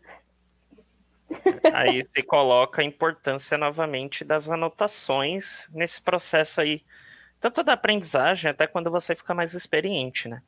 Sim. Saber o porquê que sua magia não deu certo. É, nesse ponto aí eu colocaria não só uma, mas várias, porque foi mais de uma mironga que eu fiz para pessoa. E eu acredito que o problema foi a pessoa. Ela estava comprometida, né? Não deu certo Não tinha caminho. Quem dera. Mas foi Foi por caso de, de justiça, né? Tipo, para agilizar caso de justiça. Eu fiz maçã de algum primeiro, não funcionou. E fiz uma mironga própria minha, em que eu misturei elementos de Xangô, é, misturei é, variação de cor, é, peguei lá um, uns conhecimentos da Umbanda, né, fazer uma oferenda, e mesmo assim também não, não saiu, não acelerou o processo. Inclusive, ele até agora não foi. E comparando com outras magias que eu fiz, eu acredito que seja a pessoa o problema. Às vezes eu vou, vou falar o que eu ouvi, agora eu não lembro se foi do Rompimato ou do seu Tiriri, mas eu acho que foi o, o seu Rompimato que me falou lá no chão de Jorge. É, se a pessoa não quer ou se ela não confia nela mesma, a magia não vai dar certo. E tem muita coisa que a própria pessoa tem que fazer. Não adianta vir um Sim. agente externo que não vai dar certo, que nem ah, eu quero que vocês limpem espiritualmente, energeticamente minha casa. Às vezes a gente. Meu, eu, eu tive uma situação, a Rafaela até lembra, que uma pessoa me pedia muito para essa ajuda para eu ir limpar a casa da pessoa. Toda vez que eu marcava, dava algum tipo de problema, acontecia um imprevisto ou comigo ou com a pessoa, eu não conseguia ir nos dias marcados. E foi quando eu perguntei, eu acho que foi pro seu rompimato. Ele falou assim: é, não é para você fazer isso. O problema que está acontecendo lá, essa pessoa resolve acendendo uma vela. Falta força de vontade nele acreditar que ele pode limpar a própria casa. Ele tem que fazer isso, não você. Por isso que não vai dar certo. E nunca mais eu tentei ir. Então também tem isso. Tem que às vezes a pessoa tem que fazer por ela. E não adianta a gente tentar procurar outra pessoa que não vai virar. Aí, fica aí o aprendizado. Sim, direto na fonte. E essa daqui eu achei bem bacana, até por causa do que eu acabei de falar sobre a magia que eu fiz, sobre o feiticinho que eu fiz. Qual a opinião de vocês sobre as misturebas na, nas, na prática das magias? Uso de características planetárias, lunares, banhos, etc., de outras culturas e fazer um bem bolado. Cara, foi exatamente o que eu fiz né? Eu peguei uma vela ali para ação, né? Não uma mediadora, peguei uma vela com uma cor de ação, é, usei elementos ali para untar com, com o sentido da atração daquele, daquela situação que eu queria trazer. É, aí eu ofereci o charuto de gosto para Xangô, ofereci a cerveja preta. Eu já estou ensinando a mironga aqui, né? Mas eu não vou falar os outros elementos, não. É, mas eu usei o horário planetário melhor para aquela situação, o dia, né? Eu não lembro a fase da Lua. Eu tenho que olhar nas minhas anotações se eu usei também da fase da Lua.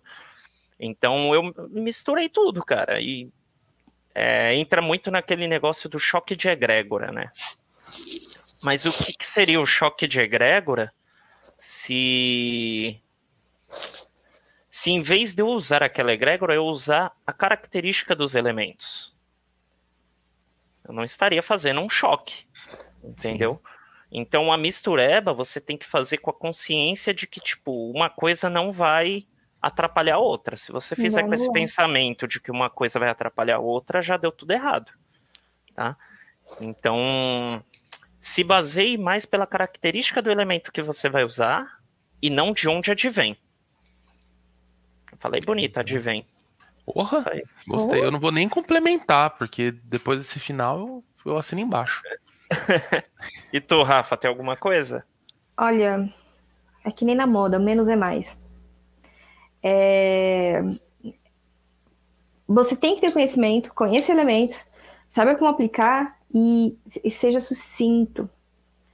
É...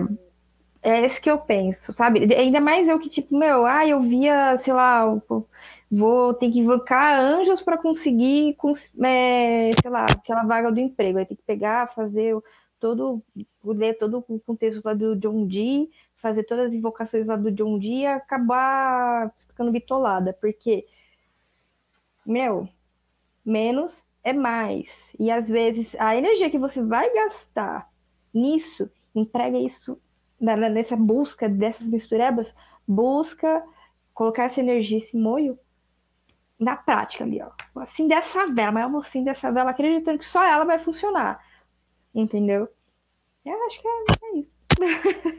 Menos é mais. Pegou a dica, né, Vênus? E é isso, agora chegou um momento mais esperado. Infelizmente, poucas pessoas verão, né? Porque uma grande parte saiu. Mas o Exu Lava trouxe mironguinha pra gente. Uh!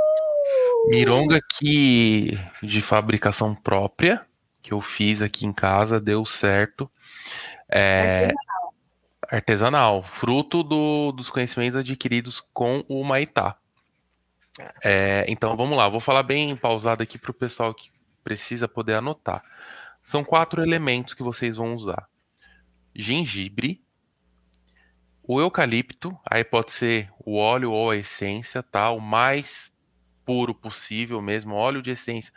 Não, não pega esses de mercado, esses assim muito comercial. Vai realmente numa uma casa de produtos de umbanda, artigos religiosos, ou numa loja de essência e compra realmente a essência, o óleo concentrado ali de eucalipto.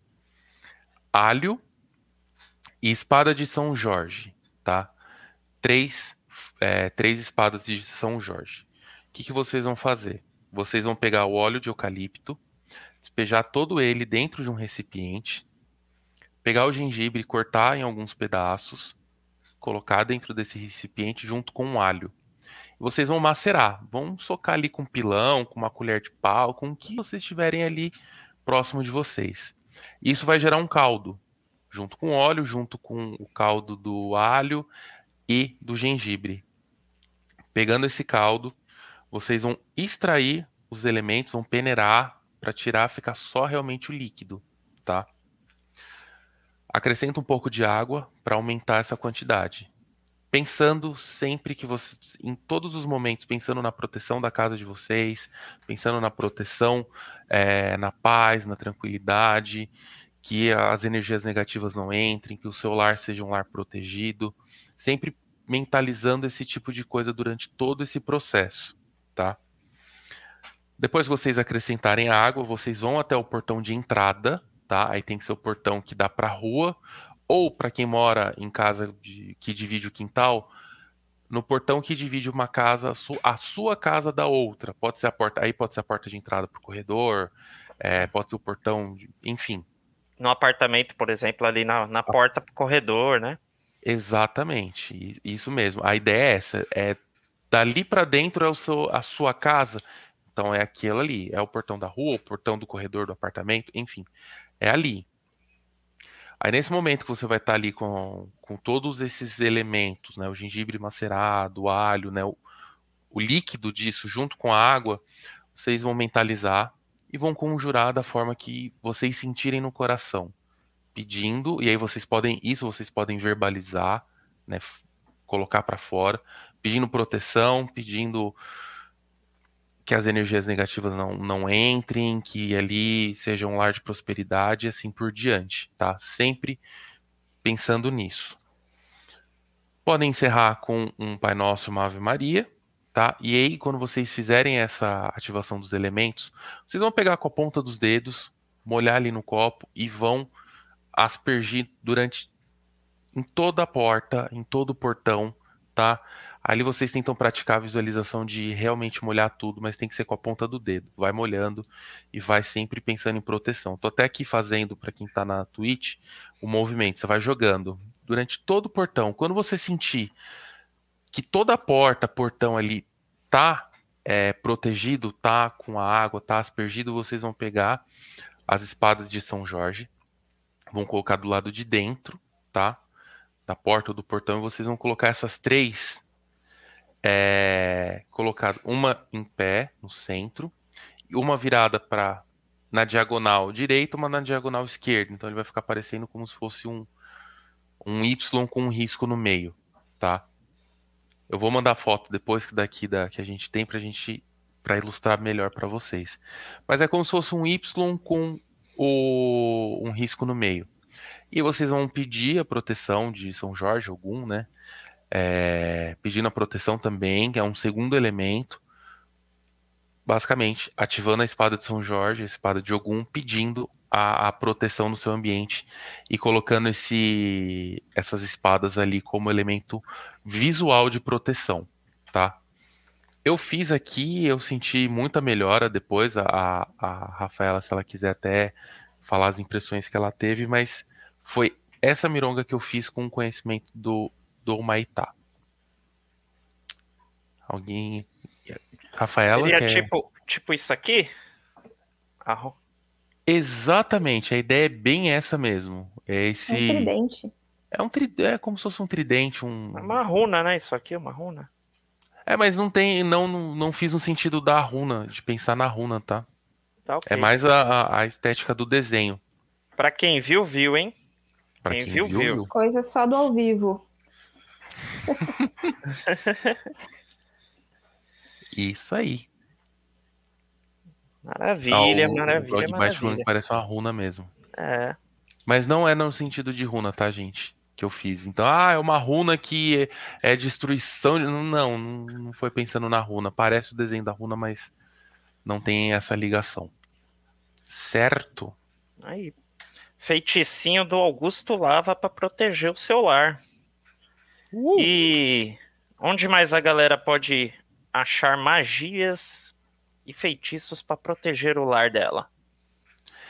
Ela pode ir lá no Perdido EAD e, com, e adquirir o curso para o curso de conhecimento de magia e proteção, magia e limpeza de ambientes lá no Perdido EAD. É um, é um bom curso para quem quer começar a, a praticar magia e talvez não consiga se envolver no, no Maitá. Curso de proteção e limpeza de ambientes é uma ótima dica para quem está começando. É isso aí. Então, pessoal, aprenderam hoje aí que todo mundo pode fazer magia, pode fazer feitiço. Basta uma dedicação, estudo e muita prática, tá? E a gente se estendeu um monte aqui. planejado, um monte. Empolgação do primeiro episódio. O papo tava tão legal que rendeu tudo isso, tá? Em breve a gente fala aí qual vai ser o próximo tema. E aí eu espero todos vocês de novo aqui com a gente, tá? E agora vamos lá pro nosso tchauzinho? Rafa, quer dar um tchauzinho pra galera? Gente, muito obrigado pela presença de vocês aqui hoje, o pessoal que participou aqui no ao vivo, o pessoal que pegou e contribuiu, gente, vocês, assim, cada, cada dinheirinhos que vocês dão para esse, esse projeto, ele vai ser revertido centavo por centavo para a reforma do nosso novo terreiro, que é o CDJ, né, o Chão de Jorge. E assim, eu quero agradecer imensamente, porque vocês estão fazendo parte dessa história. E é isso. E siga eu na, na, na rede social aí, arroba Rafaela Aponia. É só isso aí. Eu não vejo muita coisa, falando muito mal aí dos processos judiciais, que eu fico brava. Aí eu compartilho, mas eu também passo um pouquinho de conhecimento aí e memes, amo. Antes do tchauzinho do, do Lava, o Zogbyte falou aqui na Twitch: pesquisei e por coincidência ou não, esse símbolo nas runas significa proteção e defesa. Seria uma coincidência, hein, Lava? Rapaz, olha que, que coincidência, hein? Aí, Não aí existe dá, coincidência na magia, gente. Não, exi é, não existe coincidência na magia, mas olha. aí dá até fato. para colocar aquela questão da Vênus, né? De misturar as coisas. Olha aí, até quando a gente É. não faz intencionalmente. Apesar que você. acerta. Apesar que com, com estudo você vai perceber que muita coisa se conversa, né? Mesmo estando em egrégoras diferentes. Mas não vamos Sim. prolongar mais isso, não. E seu tchauzinho, Lava? Eu queria agradecer todo mundo que acompanhou a gente, pessoal que ficou até o final, as doações, que elas são muito importantes. Como a, a Rafaela já colocou, todo o dinheiro é bem-vindo, que a gente precisa para reformar o novo chão de Jorge. Então continue nos ajudando, continue mandando Pix pro chão de Jorge@gmail.com, é a chave Pix. É, nos sigam nas redes sociais do Papo na Encruza, do Perdido em Pensamento. E é isso. Quiser me seguir no meu perfil, é arroba Augusto Lava, L-A-V-A. E lá vocês vão ver muitos memes, vão ver o Gregório, meu filho, saudades dele. E é isso, gente. Muito obrigado pela participação e presença de todo mundo. Até o próximo. É isso aí, galera. E agradecer aqui o Pai Dodô por abrir esse espaço pra gente, né? É, espero que a gente não fale muita bosta, né, papai? Espero que não. A gente falou parece... pra nós. É, cara, a gente adorou se a gente não fazer voltar, Se não tiver episódio 2, é porque vocês já sabem o que aconteceu, né? Fomos demitidos! Saímos das nossas funções. Galerinha, obrigado por tudo, obrigado por estarem aí, por interagirem com a gente. E se Exu e o Maioral quiser, estaremos aqui para um segundo episódio. E o pai Dodô, né, que é o presidente interino. Interino não, né? O presidente para sempre aí do, do canal Papo na Encruza. Então, ele, como ele Nosso ele, monarca. Ele, como ele, exatamente, ele é um monarca, né? É nosso monarca. Acorde as cabeças. Tu não... então, gente, façam um curso de proteção e limpeza de ambientes para começar a aprender magia. É o curso mais bem avaliado da podosfera macumbística, gente. Façam. Curta tudo e nos ajude a combater a desinformação. Saravá e até a próxima.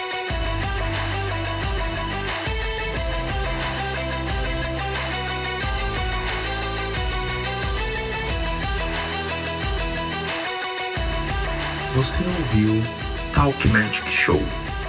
Saiba mais em www.perdido.co.